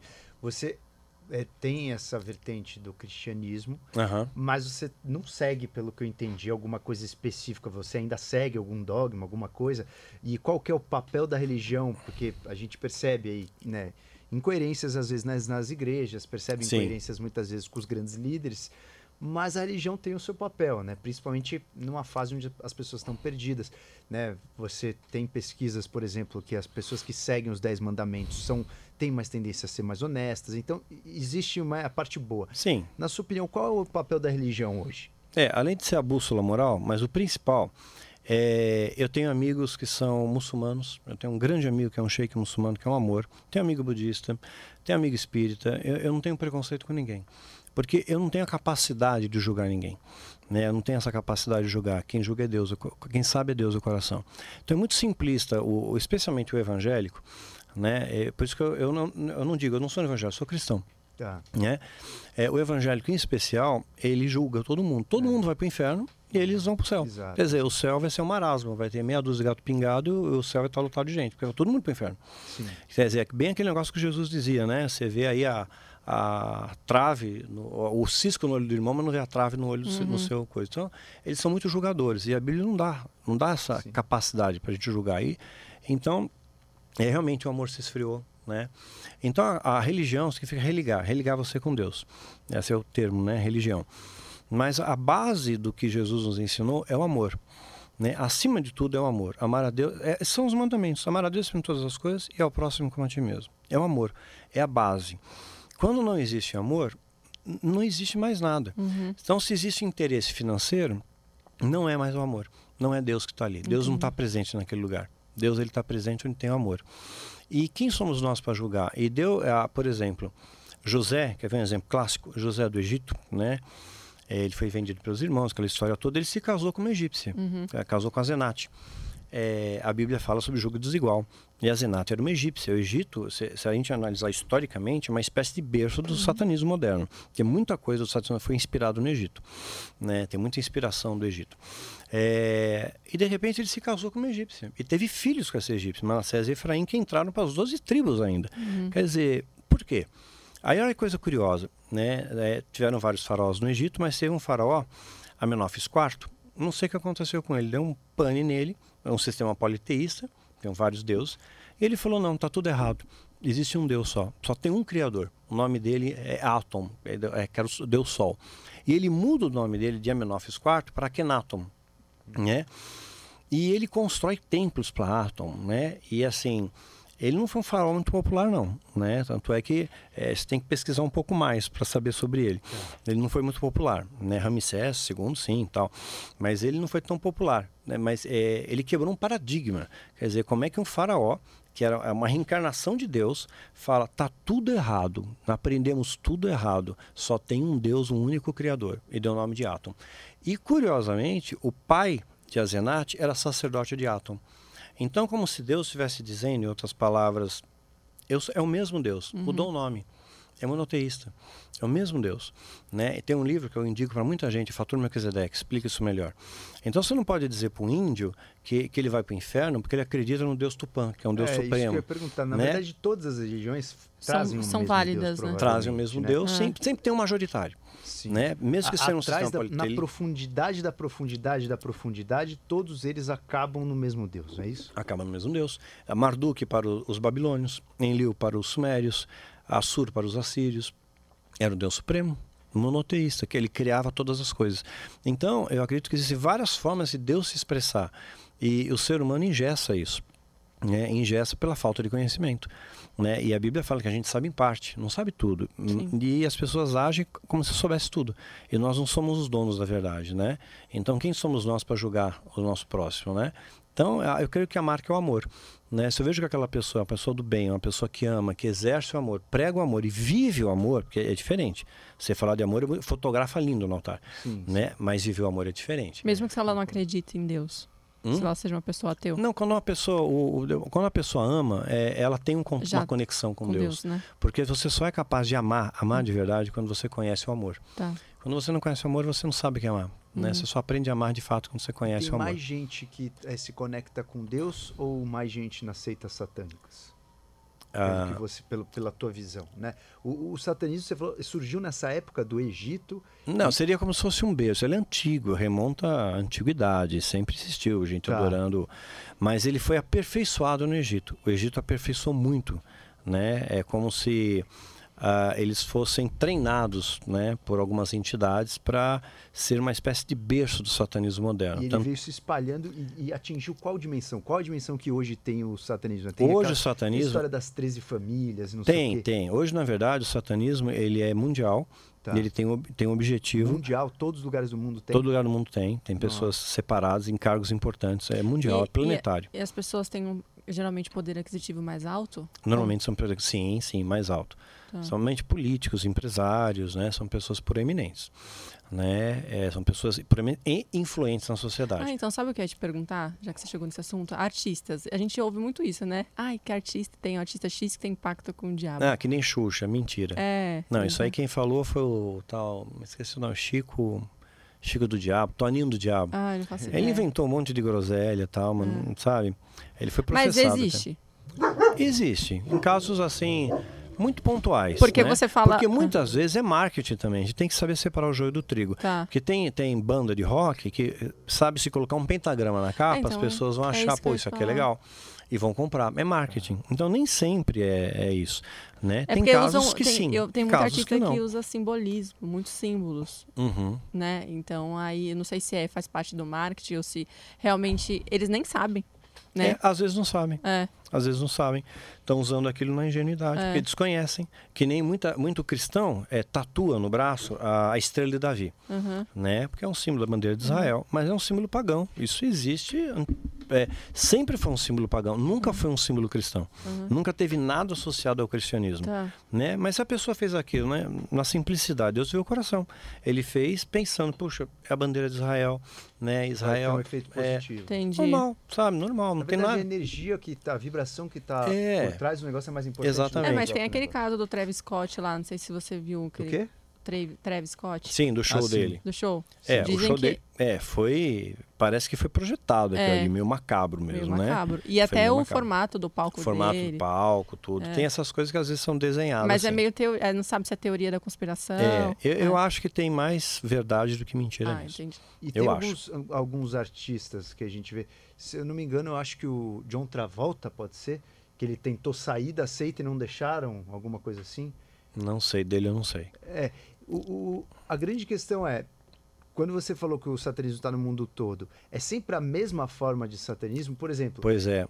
Quando você pega a magia negra, tem vários tipos de magia, né? Ah, não tá, entendi. É um tipo não, só. sim. Gente, o, Existem... o que, que, é satanismo entendi. e o que, que é, sei lá, você, você citou, quando você foi na é, né, exorcista lá tal, existiam pessoas que assinavam que tinham ido em macumba, em candomblé. Acho que tem, tem rituais, talvez, para o bem e para o mal, em inúmeras seitas. Em né? inúmeras né? seitas. Essas camadas, né? Quando camadas. você fala o satanismo, é uma específica ou você já Não, tá é específico, é específico. Ah, tá. Quando a Anton LaVey fundou a Church Satan, em 67, foi uma vitrine aquilo ali não era a representação da, do verdadeiro satanismo. Era uma vitrine para atrair os jovens. Tá. Né, para atrair jovens para tentar. É, aí eles escolhiam: esse aqui tem potencial, esse aqui eu vou puxar. Ah, agora eu vou te mostrar o que, que é de verdade. Só que você vê que é uma coisa tão paradoxal, né? Se, se o satanismo funcionasse, para valer, magia negra, funciona. Sim. Bahia seria o estado mais próximo do, do Brasil. Porque todo né? mundo sabe fazer. É, porque é tem... o que o Boechat falava. É. Falava assim, se Macumba desse certo, o campeonato é, ia Mundial. ficar sempre com os times baianos. Mas Macumba é uma parada ruim ou boa? Não, não, depende. Tem é, porque tem, tem, tem, mal, né? é, fazem tem pro mal também. Ah, entendi. Né? Aí que acontece? Ah, no, quando teve Copa do Mundo e foi na África, a África ia ser campeã. Né? Porque tá cheio de ritos né? de, uhum. de feitiçaria lá. Né? Então tem. Aquela que e faz, tem outras. Faz o bonequinho, né? Esqueci. É, o voodoo. Voodoo. Não, o do voodoo é outra coisa, é uma substância química. Ah, é? é? eu não sei se eu, vou, eu, eu, lembro o nome da substância, talvez você lembre melhor que eu. Tetradoxeno, tetradoxeno, alguma coisa assim. Eu não sabia que era uma é, substância. É uma substância química extraída das vísceras de um sapo. Então ah. tem todo um ritual para preparar. Né? Como se fosse um cambô. É, mais ou menos. Vira, vira, é assim, você tem um inimigo né? Seu vizinho tem inimigo. Aí você contrata um feiticeiro, que eles chamam seitas vermelhas. Aí o cara vai preparar a, o pó mágico para o cara virar um zumbi. Né? Para ele virar um zumbi. Aí é, tudo é cenário. Tá. Né? O que funciona mesmo é as vísperas do sapo, que seria muito semelhante ao veneno do baiacu aqui do Brasil. Tá, tá. É muito semelhante a isso. Aí faz com que a pessoa entre em estado de catalepsia. Né? Como no Haiti não tem tecnologia, né? Pra você saber se a pessoa. Você, você não escuta o batimento do coração, você precisa ter um elétrico, uma coisa mais sim. sofisticada. Mano, então existe a isso. A pessoa mesmo. morreu, existe o zumbi. Aí que, mas veja bem o que é o zumbi. Aí eles enterram a pessoa. A pessoa fica com privação de oxigênio. Fica 12 horas enterrada. É, é o faz parte do ritual. Aí Nossa. vai lá o feiticeiro, desenterra a pessoa faz um ritual, dança com a serpente, tudo cenário também, né? O, e aí ele aplica um antídoto né, uma substância química na pessoa, só que a pessoa volta abobalhada. Ela não volta mais a mesma. Ela volta os olhos hidrificados, sem memória, não sabe quem Gente. ela é. É o zumbi. Caramba. Esse é o zumbi. E então, não recupera mais? Não recupera mais, é irreversível. É um dano cerebral irreversível. Nossa. Ficou com privação senhora. de oxigênio. Oh, tem umas coisas que é bom a... nem saber, né? Não, ah, louco. não mas Nossa, existe também. Louco. Tem um pessoas... livro, se você quiser saber mais, hum. chama Serpente e o Arco-Íris né, onde um cara da indústria farmacêutica ele foi para lá porque eles queriam desenvolver um anestésico mais poderoso e eles suspeitavam que, a, que esse negócio do zumbi tinha alguma coisa que eles pegavam de ervas da natureza que tinha um poder anestésico que podia levar a pessoa a um estado profundo de, de sedação, tá. né? Então ele foi, ele chegou muito perto de descobrir, né? Tão perto que ele foi vítima do negócio. É, hum, é, ele experimentou, aplicaram nele, porque é um pó. E entra pelos poros, que nem a, o, o líder coreano lá fez sim, com o irmão. Sim. Tá. Sabe? É um veneno poderoso aquilo Caramba. ali. Né? Você põe na luva. E, e, e existe assim, é, também, né? Eu me lembro estudando muito a filosofia védica, o tantra tal, alguns praticantes, né, os agores, eles eles querem né, ficar tão imunes a qualquer energia do mal que eles fazem rituais de estar tá bem mesmo em lugares macabros. Então eles vão meditar em cima de um cadáver, vão comer num, um, como se fosse um bolso aqui com crânios de cadáveres. Quê? Vão meditar é. no cemitério para eles provarem que eles não vão se abalar. Você entendeu? Como uhum. se fosse uhum. vai, uma prova de que nada vai abalar eles. É, não sei se era um limite, porque o negócio é mais energético espiritual. Tá. É. Então, assim, existe alguma coisa que você faça Tipo, você tem medo de macumba? Tipo, Nenhum. Imagina. Quando eu era adolescente, eu pegava pinga de macumba, fazia caipirinha. Então, nada, nada demais. Tinha doce, eu comia. Mas, e, e, por que pega em quem pega? Como faz para se proteger? Você, quando a pessoa acredita. O, o poder... É, você tem que estar em simbiose. O negativo atrai negativo, o positivo atrai tá. positivo. Tá. Então, você está vibrando uma frequência negativa, você atrai as coisas negativas.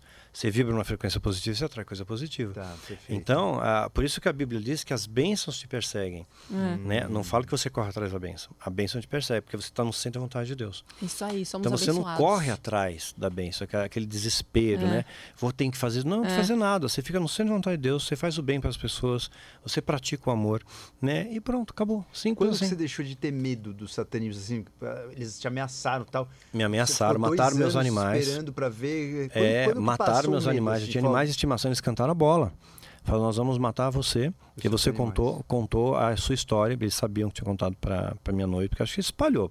Isso é, viraliza, né? Porque depois eu contei para Neuza, sim, tinha sim. os ministradores, um conta para outro. É, a história e... bem antiga. Aí eles é. voltaram, depois desses dois anos eles apareceram de novo? É, porque aí eu tinha contado a história. Nossa, aí falaram, cara. aí falaram assim, é, agora você vai morrer de verdade. Né? Aí começou uma ameaça que realmente a gente só não ficou louco de verdade porque Deus protegeu. Né? Foi loucura, loucura mesmo. Mataram nos animais de estimação e foi assim sobrenatural. Morreram três, três cães que a minha esposa tinha. Mano morava com a morava com a mãe, né? Então eu estava na casa dela e eles Como ligaram para a casa dela. Afetar o animal, cara? Como? Não sei, se é energia, se mexe na bioenergia do animal, enfraquece, eu não sei. Não sei explicar. É, o, como, como isso se e traduz. E eles morriam é. do quê? Assim, tipo, do nada? Eles começaram a como dormir, assim, como se adormecer e pagou. Caraca, pararam. Velho. Não é que eles não, não aparentaram sentir dor. Não, não, fizeram nenhum. Tipo, não tiveram câncer, nada. Assim. Não, na hora, foi muito rápido. Uhum. Eles começaram assim a ficar meio cambaleantes, Mano. né? Pareciam estavam tontos. Três, Nossa. três, ao mesmo tempo. Então Nossa. aquilo ali foi, a gente vai matar foi vocês. chocante, né? Aí mesmo assim, casei, né? E, a, contra todas as possibilidades, morei no apertamento, 40 metros. Pensa, é, a gente acaba dando valor às coisas quando você não tem, né? Sim, total. Sabe, eu sim. acho que é, eu aprendi uma coisa com Deus. Quando você tem muito orgulho, te afasta de Deus. Quando você uhum. acha que você sabe tudo, te afasta de Deus. Mas quando você perde tudo, te aproxima de Deus. Uhum. Eu, hoje eu vejo a Bíblia com outros olhos. A Bíblia fala que Jó perdeu tudo né? É, perdeu não só dinheiro, mas ele perdeu filhos também, perdeu esposa, perdeu, perdeu tudo que ele tinha. Né? E no final ele escreve: Olha, Deus, agora meus olhos te veem. Antes eu só conheci de ouvir falar. Né? Eu, eu nunca entendi isso direito. Hoje eu entendo. Perfeito. Eu entendo porque eu sei que, mesmo Deus tirando as coisas mais preciosas de mim, me afeta aqui. E eu continuo servindo a Deus. Uhum. Dói, choro, sou humano. Deixo isso muito claro para meus seguidores né? É, o líder não é um super-homem, porque essa imagem que vende, né? Ah, eu não tenho doença, eu não tenho problema financeiro, hum. eu, não, eu não me abato. A Bíblia diz abatido sim, derrotado não. Paulo passou dificuldade financeira, não recebia dízimo das comunidades. Não tem essa história de dízimo no Novo Testamento. E quando eu descobri isso, eu falei com os pastores, que, que eram meus amigos, que eram alguns meus mentores. Eles falaram, mas você não pode contar isso para o povo, porque se você contar, ninguém vai dar nada. E a gente vai ver do quê? Mas eu e falei, a mas, igreja... Aí eu falei, mas e o amor? Não, amor. O que prevalece não é amor. Mas não tem amor. As pessoas não amam. As pessoas só vão dar por medo. Hum. Ah, aí eu, eu comprei uma briga, eu comprei uma briga ferrada com entendi, o mundo gospel. Entendi, entendi. E, esse e outras coisas mais que eu falei, né? Mas essa essa foi uma das principais, né? Mas isso muito na nossa cultura ocidental, porque quando você vai tipo para a Índia ver a religiosidade, rola assim, óbvio, né? A, a casta dos brahmanes tal, Sim. que rola uma riqueza. Tá? Mas a galera mais raiz mesmo, mais é, humilde, cara, é um amor assim inacreditável, inacreditável cara. É uma, exatamente. Uma, uma devoção. é isso que Deus está vendo. Está vendo esse amor. Está é. vendo essa fé né? Tá vendo essa genuidade, essa pureza e fazer o bem para as pessoas, não desejar uhum. o mal, ajudar. É isso aí. Tem condição de ajudar, ajuda. É né? Fizeram uma vez uma pesquisa, eu achei linda as pessoas, eu chorei de ver isso. É, é, tipo pesquisa social, esqueci o termo, experimento social. Experimento social. Né? Pegaram, é, passou um cara na rua, né? E pedia comida para as pessoas. Pô, eu tô com fome, você me dá um sanduíche, né? Compra uma comida para mim. Ninguém, ignoraram ele. Aí deram uma pizza para o mendigo. Né? A mendigo todo feliz, agradeceu, começou a comer a pizza. Aí esse mesmo cara sentou do lado do mendigo falou, pô, tô com fome. Você me dá um pedaço da tua pizza? O mendigo dividiu a pizza com o cara. Nossa. sabe? Então, assim, é isso que Deus está vendo, Fantástico. sabe? É, é, é, esse cara, eu creio, vai para o céu. Fantástico. Sabe? Fantástico. E o egoísmo, a, a pessoa gananciosa, soberba, né? Que acha que sabe tudo, condena todo mundo, né? Que é o que não está faltando hoje, que né? É o que não tá, tá sobrando, Mas né? Deus tem algo tremendo. É, é, eu, vou, eu vou sumariar, porque eu não sei quanto tempo eu tenho, né? mas eu vou, não, vou, tem, vou, pode, ser pode. o mais rápido, o mais breve possível. Que eu acho que isso que é importante. Jesus, quando ele fala em Mateus 24, que as coisas iam acontecer e tal, ele conta todo o cenário do Apocalipse. Uhum. E ele fala: olha, não tenham medo. Então, primeira coisa, não é para você ter medo. Tá. A, a, o Apocalipse não é para você ter medo. Hum. O cristão não precisa ter medo do Apocalipse. Tá. Porque lá em Daniel, é, acho que 7, né, está escrito que o, a, todo aquele que tiver o selo, ou seja, a marca de Deus, e tiver seu nome escrito no livro da vida, é, diz que o grande príncipe Miguel, o anjo, vai, vai proteger esse povo. Então, os filhos de Deus verdadeiros estão protegidos. É, até quando soltam, é, a Bíblia fala que tem um demônio, existem demônios presos em várias dimensões, e tem um, é um tal de Abaddon, quer dizer, o, o destruidor, né? E ele está preso. E a Bíblia diz que um anjo vem, é uma visão de João. E João chora quando ele conta, essa, quando ele fala essa visão. Ele está emocionado. A impressão que dá é que rasgou o véu do tempo e fez ele contemplar um pedacinho do futuro. Hum. É isso que vai acontecer. Entendi. Ele está desesperado. Ele pega e fala: puxa, né? É, essas pessoas, o que, que vai acontecer com esse povo? Abaddon foi solto, ele é o príncipe do abismo. E saem é, demônios e descreve mais ou menos os demônios: rosto de homem, é, dente de leão e cauda como se fosse de um é, escorpião. Tá. E foi permitido, é interessante essas coisas, foi permitido, ou seja, alguém permitiu, que foi Deus, não o diabo. E quem abriu a, po a porta do poço do abismo foi um anjo. Né? Tá escrito também. Veio um anjo, foi lá e abriu a porta. Não foi Abaddon que se soltou. Né? Então Deus está no controle, não é o diabo que está no controle. Né? O diabo ele, ele é especialista na arte de ilusões, ele te engana. Ele é ótimo para enganar. Ele é especialista no ilusionismo, né? Tá. Então, uh, por isso você só conhece uma pessoa quando eu só conheço uma pessoa quando eu vejo amor nela. Quando você fala algumas palavras mágicas, você fala não. Você conhece a pessoa, fala não, não posso te ajudar agora, né? É, e você não pode mesmo, né? E tem coisas tão simples, ó, ó coisas que marcaram muito na minha vida, é, coisas assim, momentos que eu estava passando muita dificuldade. Um abraço fez a diferença. Não precisava de nada. Era aquilo que eu precisava, né? Amor. E o mundo precisa disso. Uhum. O mundo precisa disso. Aí falta, falta muito amor. Então, mas olha a sagacidade de Deus. Aí o João está desesperado. Ele fala, pô, e agora? O que vai acontecer? Os homens vão sofrer, diz que eles vão procurar a morte e não vão encontrar, é, vão ter dores profundas e vão sofrer com aquilo. Mas não foi permitido tocar em nada, somente os homens. Mas só aqueles que não têm o selo. Os protegidos, aqueles genuínos cristãos, não vão sofrer isso. Né? E aí tinha um livro é, a Bíblia fala que tinham sete selos, né? E João vê esse livro, né? Acho que está em Apocalipse 8. E quando ele vê, é, ele pega, fica contente no primeiro momento, mas aí uma voz diz: ninguém é digno de abrir esse livro. Não tem ninguém, nem no céu, nem embaixo do céu. Esse livro não pode ser aberto. E ele chora copiosamente. Aí um anjo pega, chama, né? O anjo fala para quem é digno de abrir esse livro? Quem é? Quem é? Aparece aí, né? E aí quem aparece é Jesus ele abre. Quando ele abre o sétimo selo, vai abrindo, a Bíblia diz, isso é uma coisa muito interessante, pouca gente repara. Hum. Fala que houve silêncio no céu por meia hora. Não sei se é tempo da Terra, hum. mas vamos supor que fosse relativo ao nosso tempo. Tempo relativo. Né? Supor que fosse meia hora. O que que fez haver silêncio absoluto no céu por hum. meia hora? Hum. Né? Então, é, antes eu ah, pensava a expectativa do que ia acontecer para o futuro. Porque ia acontecer coisas terríveis depois. Mas, se você ler o texto com mais atenção, diz que houve silêncio, e nesse silêncio um anjo aparece diante do altar, diante da presença de Deus, com um incensário. De novo, incenso, nada místico, coisa de Deus. Né? Um incenso, que nem pedra, o pessoal acha que cristal é do diabo. Os sacerdotes usavam cristais. Tem cristal na Jerusalém Celestial. Os reis tinham cristais nas coroas. Não tem nada do diabo. Depende do, do seu olhar.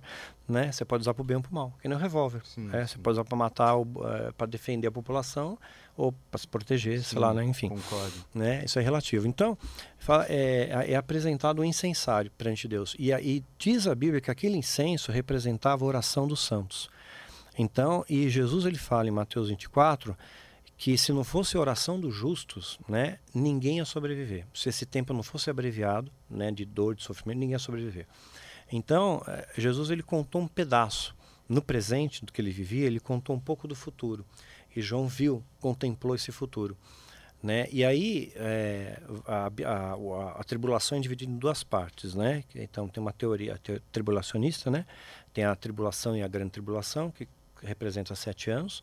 Então a primeira parte da tribulação, eu creio que a igreja passa sim, uhum. porque a gente tem que passar, tem que ser aprovado pelo fogo, porque se fosse agora, ninguém nada. Uhum. Cadê aquela pessoa? Sei lá, viajou, né? Nem sei quem é, né? Então nós vamos vamos ser provados, né? Mas na grande tribulação que a coisa pega, aí o bicho pega, aí se manifesta o anticristo, tal, todas as profecias bíblicas e tem muita coisa que está acontecendo agora que corrobora com as profecias bíblicas, o grande reset, por exemplo, e tantas outras coisas, né? E aí na grande tribulação acontece um negócio surreal, vai ter muita conversão, não vai ter um avivamento agora. O pessoal fala que um, não vai ter, isso não existe, é utopia. O mundo, o amor esfriou. Na grande tribulação o que vai acontecer? Ah, vai ficar o eco das nossas vozes, vão ficar lá. Assim como o eco da voz de Paulo ecoa até hoje, tudo que ele fez uhum. e que ele escreveu chega até hoje para a gente, que os apóstolos fizeram, que os profetas, chega até a gente. Tudo que você produziu hoje, você produzir, que eu produzi, quer seja em palavras, gestos, ações, vídeo, livro, qualquer coisa, sabe? Ficou, vai estar tá aqui no mundo. A palavra vai estar tá aqui. Uhum. As pessoas vão ter acesso a esse conhecimento. Ninguém vai dar, pode não dar valor agora, né? Tem um personagem bíblico que eu admiro muito, Ezequiel. Deus manda Ezequiel falar, vai lá e prega como se fosse para a igreja. Uhum. Prega para o teu povo, prega para a casa de Israel. Uhum. E ele deixa bem claro, olha, esse povo é mal, eles vão te tratar mal, mas não importa o que eles digam, quer ouçam, quer não ouçam, eles vão saber um dia que houve um profeta entre eles. Então, eu creio que na grande tribulação, é, esse eco de tudo que a gente fizer aqui, de amor, de coisas boas, positivas, você impacta pessoas, você transforma sim, vidas. Sim, seu, você pode não mudar o mundo, você muda o mundo ao seu eu redor. Concordo, concordo. Você deixou uma herança aqui, né? Aí isso daí vai ser lembrado na hora que, quando o bicho pegar, quando as coisas, as pessoas, oh, tá acontecendo, né? Mas eu lembro que eu li em algum lugar sobre isso, alguém falou sobre isso uma pessoa me tratou com amor, né? falou de Jesus para mim, uhum. naquele dia eu não vi, sabe? Alguma coisa nesse sentido. E vai haver grandes conversões. E a Bíblia prova isso. Apocalipse 7 conta uma coisa surreal, né? Eu, eu adoro a Bíblia, eu gosto de estudar a Bíblia, né? Mais, contexto. E fala que tinha uma grande multidão que ninguém podia contar. Então era um número imenso, é, incontável, você não conseguia contar. E você está no céu, imagina, você lá você tem uma habilidade superior à nossa, você consegue contar. Né? Mas ninguém podia contar. Estavam com vestes brancas, palma nas mãos, palma flor, né? E aí um ancião pergunta: de onde veio tanta gente? De onde veio toda essa galera que apareceu aqui? Diante do trono. Então eles estão numa dimensão celestial, porque fala trono. Uhum. Né? Então, tem anjos tal. Então, não estão na terra, estão numa dimensão celestial. E aí fala, vieram da grande tribulação. Então Deus ele tem um plano de redenção, de salvação, que ele pretende é, trazer toda a humanidade de volta para ele. Assim como lá o paraíso foi, foi criado numa dimensão espiritual, nossa casa original, nós vamos voltar para casa. Né? A nossa casa não é aqui. A Bíblia diz que nós somos peregrinos aqui. Passagem, passagem. Vai voltar para lá. E você acha que a pandemia nesse contexto todo está onde? Você acredita que tem data para o apocalipse? É. Não é data... dia 31 de outubro, não, né? pois é. Assim, o satanismo ele tinha um, tinha um calendário. É. Eu, eu, eu, decorei isso porque foi falado milhões de vezes. Pelo amor de Deus. Né? Falaram que no final de, de 2023 né? É, ia startar em 31 de outubro de 2023. Viu? Mas não quer dizer, né? é, é, mas não quer dizer que vá, vá ser alguma coisa visível, uhum. né? Vai startar. Talvez o desdobramento disso possa, supostamente, tá? É conjectura, não posso uhum. afirmar, porque tá. Deus que sabe. Aconteça em 2024, né? Aí são três anos e meio, né? De, de tribulação. Uhum né? Aí a igreja vai, mais três anos e meio de grande tribulação. Então esse é o período, né? Que supostamente aconteceria. Curiosamente, a pandemia ela está nos preparando para algo. É um grande ensaio, é. né? Ou deveria pelo menos estar, né? É. Pô, porque tá deixando o povo doido, velho. Não, hum. não, não. O doido não é só o abalo na economia. É. A questão não, é não, preparar sua mente para isso. Isso, mental, exatamente o que eu ia falar. Para sua mente. Então, mas tem gente que entende a mensagem e muitos não. Né? a maioria não. A maioria é, não. Então, a maioria dorme. A Bíblia Porque fala se isso. Se a gente imaginar num cenário de pandemia, o que, que a gente pôde perceber no mundo, né? primeiro, o mundo não tem fronteiras, todo mundo pega as mesmas doenças, as doenças se espalham muito rápido, muito. todo mundo unido, todo mundo é uma coisa só. Não adianta você achar que vai tratar um lugar e não vai tratar outro. A gente precisa ver o mundo de uma forma mais uhum. né, unitária. E quando você vê a reação das pessoas, é completamente oposta a isso. As pessoas estão mais polarizadas, mais separadas, mais com ódio, mais com raiva, mais donas da razão. É. Então, assim, muitas pessoas não entenderam a mensagem não, da pandemia.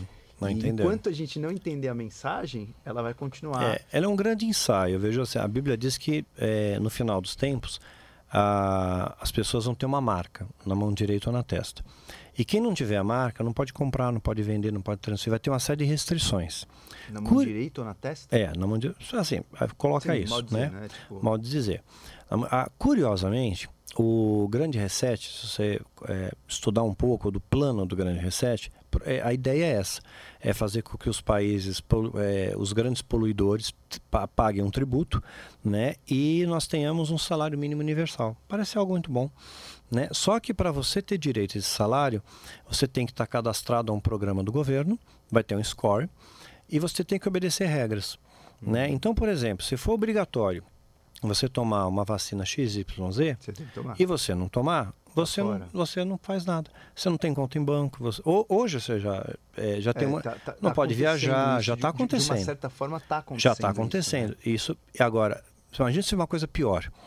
Né, mais contagiosa, mais agressiva, evidentemente as pessoas vão Você aceitar. Você acha que vem uma coisa pior? Vem uma coisa pior. Porque o lance é também. O, Bill existe... Gates, Bill Gates cantou a bola. Em 2015 ele, ele falou que nós seríamos. Né? Do... É, o Bill Gates é, é ele, ele é faz parte do, do clube. Ele, é. né? É, em 2015, ele cantou a bola que ia ter uma pandemia violenta. Uhum. Né? Ele acertou na mosca. E, e, e, essas organizações satânicas, eles movimentam muito dinheiro. Só que ninguém sabe porque eles usam ONGs. Né? Assim como tem a Fundação Bill Gates lá, né? É assim que eles movimentam dinheiro pelo mundo, ah, né? Bilhões entendi, pelo mundo, entendi. né? Para financiar isso e, e tá aquilo. E está documentada essa patente aí. É. E ele tem, ele está desenvolvendo, né? Uma, uma, uma, vacina, né? Mais poderosa e que e, e, e, as pessoas vão eh, você vai saber quem foi realmente vacinado ou não de maneira mais simples sem apresentar carteirinha nada né fazendo é, a, a, através da luciferase isso eles é chamam real? luciferase é, é tá documentado isso está documentado pode pesquisar luciferase né é uma tecnologia que ele desenvolveu né, com nanotecnologia e tal. E se você tomou a substância, aquela substância circulando no seu corpo, passa um aplicativo né? Aqui tem mais vascularizado, né? Passa o aplicativo, ele vai, ele vai mostrar uma cor, né? Sei lá, não sei, verde, e vai dizer, ok, você tomou. Né? Você não precisa andar com papel, com mas documento. Você acredita que vai chegar nisso? Eu acho que vai chegar nisso. Mas, porque mas, mas, quem não aceitar, mas, você não tem direito a nada. Vamos, vamos, pegar a sua história e levar a sua história como exemplo. Você estava é. num caminho satânico e você foi interceptado por uma outra força mais forte, mais poderosa, que é. te levou para outro caminho. Por que, que com o mundo não vai acontecer isso? Porque está escrito, a Bíblia diz que o apocalipse vai acontecer. E tudo que Jesus disse que vai acontecer, aconteceu. Tá, mas espera aí. Quem falou que é o mesmo apocalipse que do satânico? Não, pode não, ser... não. Ah, no satanismo eu não acredito que eles vão sobreviver a bunker, nada disso, né? Mas eu acredito sim, apocalipse no sentido de não, hoje a gente vê. Apocalipse, a, a, extinção é a certeza que a gente tem, é. seja da, da Terra, seja de todos os seres vivos, é, seja do universo. guerra biológica, tem tanta coisa é que pode acontecer. que vai acontecer, uhum. né? Um apocalipse alguma hora ou outra sim. vai acontecer. A, a minha pergunta é, será que é esse mesmo, será que o futuro é, nossa, pegar uma outra pandemia daqui a pouco né? O, o, que eu quero dizer é. É controle. Eles precisam de controle. Sim, mas você acredita que vai chegar o em anticristo precisa talvez ter controle. até o, o, o, próprio vírus da vez aí pode ser até um preparo para as pessoas não chegarem nisso. Porque vamos imaginar, a gente viu no Canadá agora uma manifestação que as pessoas querem liberdade. Sim, eu então, vi. assim, se a gente começar a aumentar a imposição, vai começar a aumentar também a rejeição a isso. Mas então... e, e, se, e, e se o grande reset for aprovado? E você ter direitos, é, é, você vai ter direitos a, a, não só ao dinheiro, mas a uma série de outros benefícios. Quer dizer, se você não, não tem né, pontuação no score, você não pode ser atendido no hospital público, por exemplo. Né? Você vai ter muita restrição. Então, é, eu acho mais. A, o caminho não parece, ao meu ver, assim, analisando o que está acontecendo, não parece que as pessoas, né, os cidadãos comuns, vão permitir uhum. com que chegue isso em relação à liberdade. Tipo, eu acho que o teste talvez na minha opinião, esse pode ser que foi um trial, pode ser que uhum. o vírus escapou ou que escapou proposital. É. Mas o teste fez com que as pessoas tomassem consciência. Você está falando isso agora porque você sim, observou sim. muita coisa. Sim, sim. E isso talvez seja o, o, o tiro no pé deles. Entende o que eu quero dizer? Uhum, entendo, entendo. A minha, a minha percepção é que assim, eu, eu sempre acredito que os seres humanos eles têm muito poderes, mas tem coisas que a gente não consegue é, dominar. E, e, e, isso faz parte do destino que, mesmo que os piores seres humanos aqui queiram, só vai acabar a hora que tiver que acabar. É. Entende? Tipo assim, é, a gente não vai ter como interceptar isso com um plano mirabolante, porque mesmo que tiver um plano mirabolante, eu acho que a inteligência por trás disso é tão maior que até um desastre natural acaba com o plano. Uhum. Então você citou assim, ah, vamos esperar um vírus mais poderoso, mais potente. Se o vírus for muito letal, ele não se espalha numa velocidade grande que vai pegar todo mundo e, vai dar tempo das pessoas, porque ele mata. Se ele matar muito rápido, como uhum. você citou o Ebola. Sim. O Ebola não tem capacidade de fazer uma pandemia, porque ele mata tão não, rápido. Sim, é muito rápido. Então, e, e se ele for muito letal, ele não se espalha tanto. Tanto é que se a gente analisar o Omicron, ela é como se fosse quase, quase, quase, né? Dá para a gente ter esperança, embora muitos cientistas é, refutem essa teoria, a gente pode ter esperança que ela ajude a gente a ter mais imunidade e morrer menos. Então, talvez seja até uma coisa boa. O que eu quero dizer com isso? Uhum. A gente já tem tecnologia o suficiente para que pessoas que não queiram entrar nessa patota aí do mal consigam reverter o processo ou até uma inteligência por trás disso que bloqueie o processo, seja com com algum Sim. desastre natural, com um vulcão que vai entrar em erupção e vai acabar lá, com o projeto, tanta entendeu coisa o que eu fala, quero dizer? É, sim, tanta coisa pode acontecer, né? É assim, eu estou me pautando na Bíblia, né? Eu acredito nela, é uma minha, minha bússola, não só moral, minha, minha, minha força de fé, Sim. né? E quando a, a Bíblia descreve, né, em Apocalipse tudo que está acontecendo, muita coisa realmente está acontecendo, muita coisa já aconteceu, muitas profecias aconteceram. Tá. Ninguém imaginava que Israel tornaria nação né? É, era uma coisa assim impossível, né? Então Jesus previu a destruição do templo de Jerusalém e tem muito muito detalhe nessa nessa história aí que, não, que seria robusto demais para simplificar. Tá. Né? Mas assim, eu acredito que o ser humano só vai se aproximar a Deus, só volta para Deus por dois caminhos: amor ou dor. Hoje, a humanidade não desaprendeu a amar. Não está preparada. Não está. Eu acho que a maioria vai se aproximar pela dor. Perfeito. Na hora que a coisa ficar feia, sabe aquele negócio, você chega no fundo do poço, Sim. você não tem para onde olhar. Você olha para cima e diz, ai meu Deus, e agora?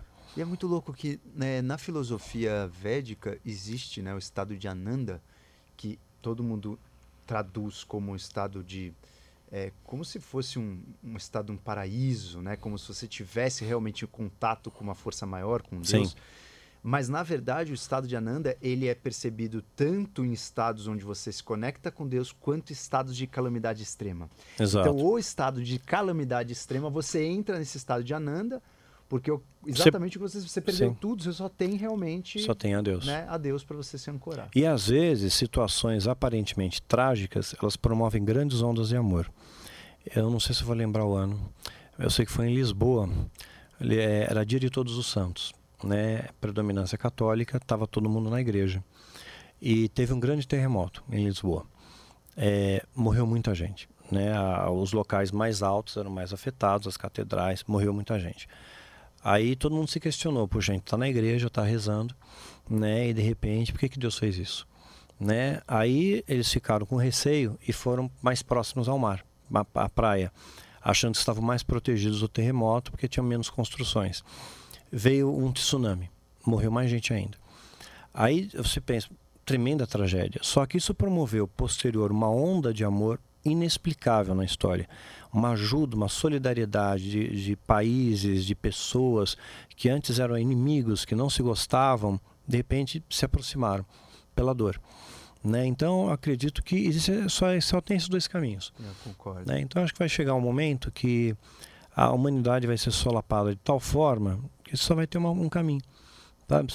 Eu tenho que voltar para Deus. Sim tem que voltar para Deus, que é a força do bem majoritário. É isso aí. Perfeito. A última pergunta para concluir com chave de ouro aí, tá. esse show de conhecimento. Com tudo que você viveu, aprendeu, né, em todos esses, né, esses percalços que você passou, obstáculos e pesquisas, Se você pudesse dar um conselho, né, tendo apocalipse ou não, né, tendo o mundo de volta no sentido é, de produtividade, de é, a gente conseguir ter uma rotina de vida, independente do rumo que o mundo Sim. tomar. Sim. Se você pudesse dar algum conselho para aquelas pessoas passarem essa vida de uma forma mais leve, mais amena, experienciando melhor essa vida, qual seria o seu conselho? É, o passado eu vejo que é, é um, uma experiência. Você aprendeu alguma coisa com o passado. O futuro é só uma possibilidade. O que resta para a gente é o presente. Então eu procuro, eu não sei quanto eu tenho tempo de vida, eu não sei quanto tempo tenho tempo, eu não sei, né? É, eu tinha tantas expectativas, meu filho foi embora tão cedo, minha esposa também, né? Ah, então de repente a, a vida mudou a perspectiva para mim, mudou o olhar. Então eu procuro viver o que eu tenho hoje.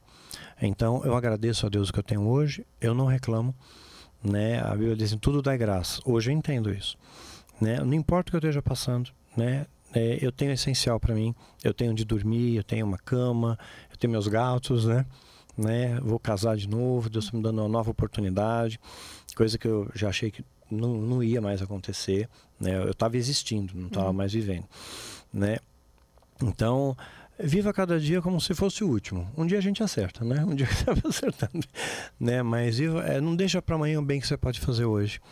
Porque às vezes a gente tem oportunidades, Deus dá N oportunidades, tem N oportunidades no dia a dia de você fazer o bem. Pequenas coisas, coisas simples, né? E às vezes a gente deixa para depois, ou tem vergonha, uhum. sei lá. Deixa para amanhã o bem que pode fazer hoje, uhum. né? Talvez seja o último dia, talvez eu durma hoje, amanhã eu não acorde, né? E hoje me deu uma oportunidade, Deus me deu uma oportunidade de falar dele. Uhum. Eu vou falar dele, né? De viver, de, de experienciar o amor de Deus, de ter vida com Deus, de poder é, ajudar alguém.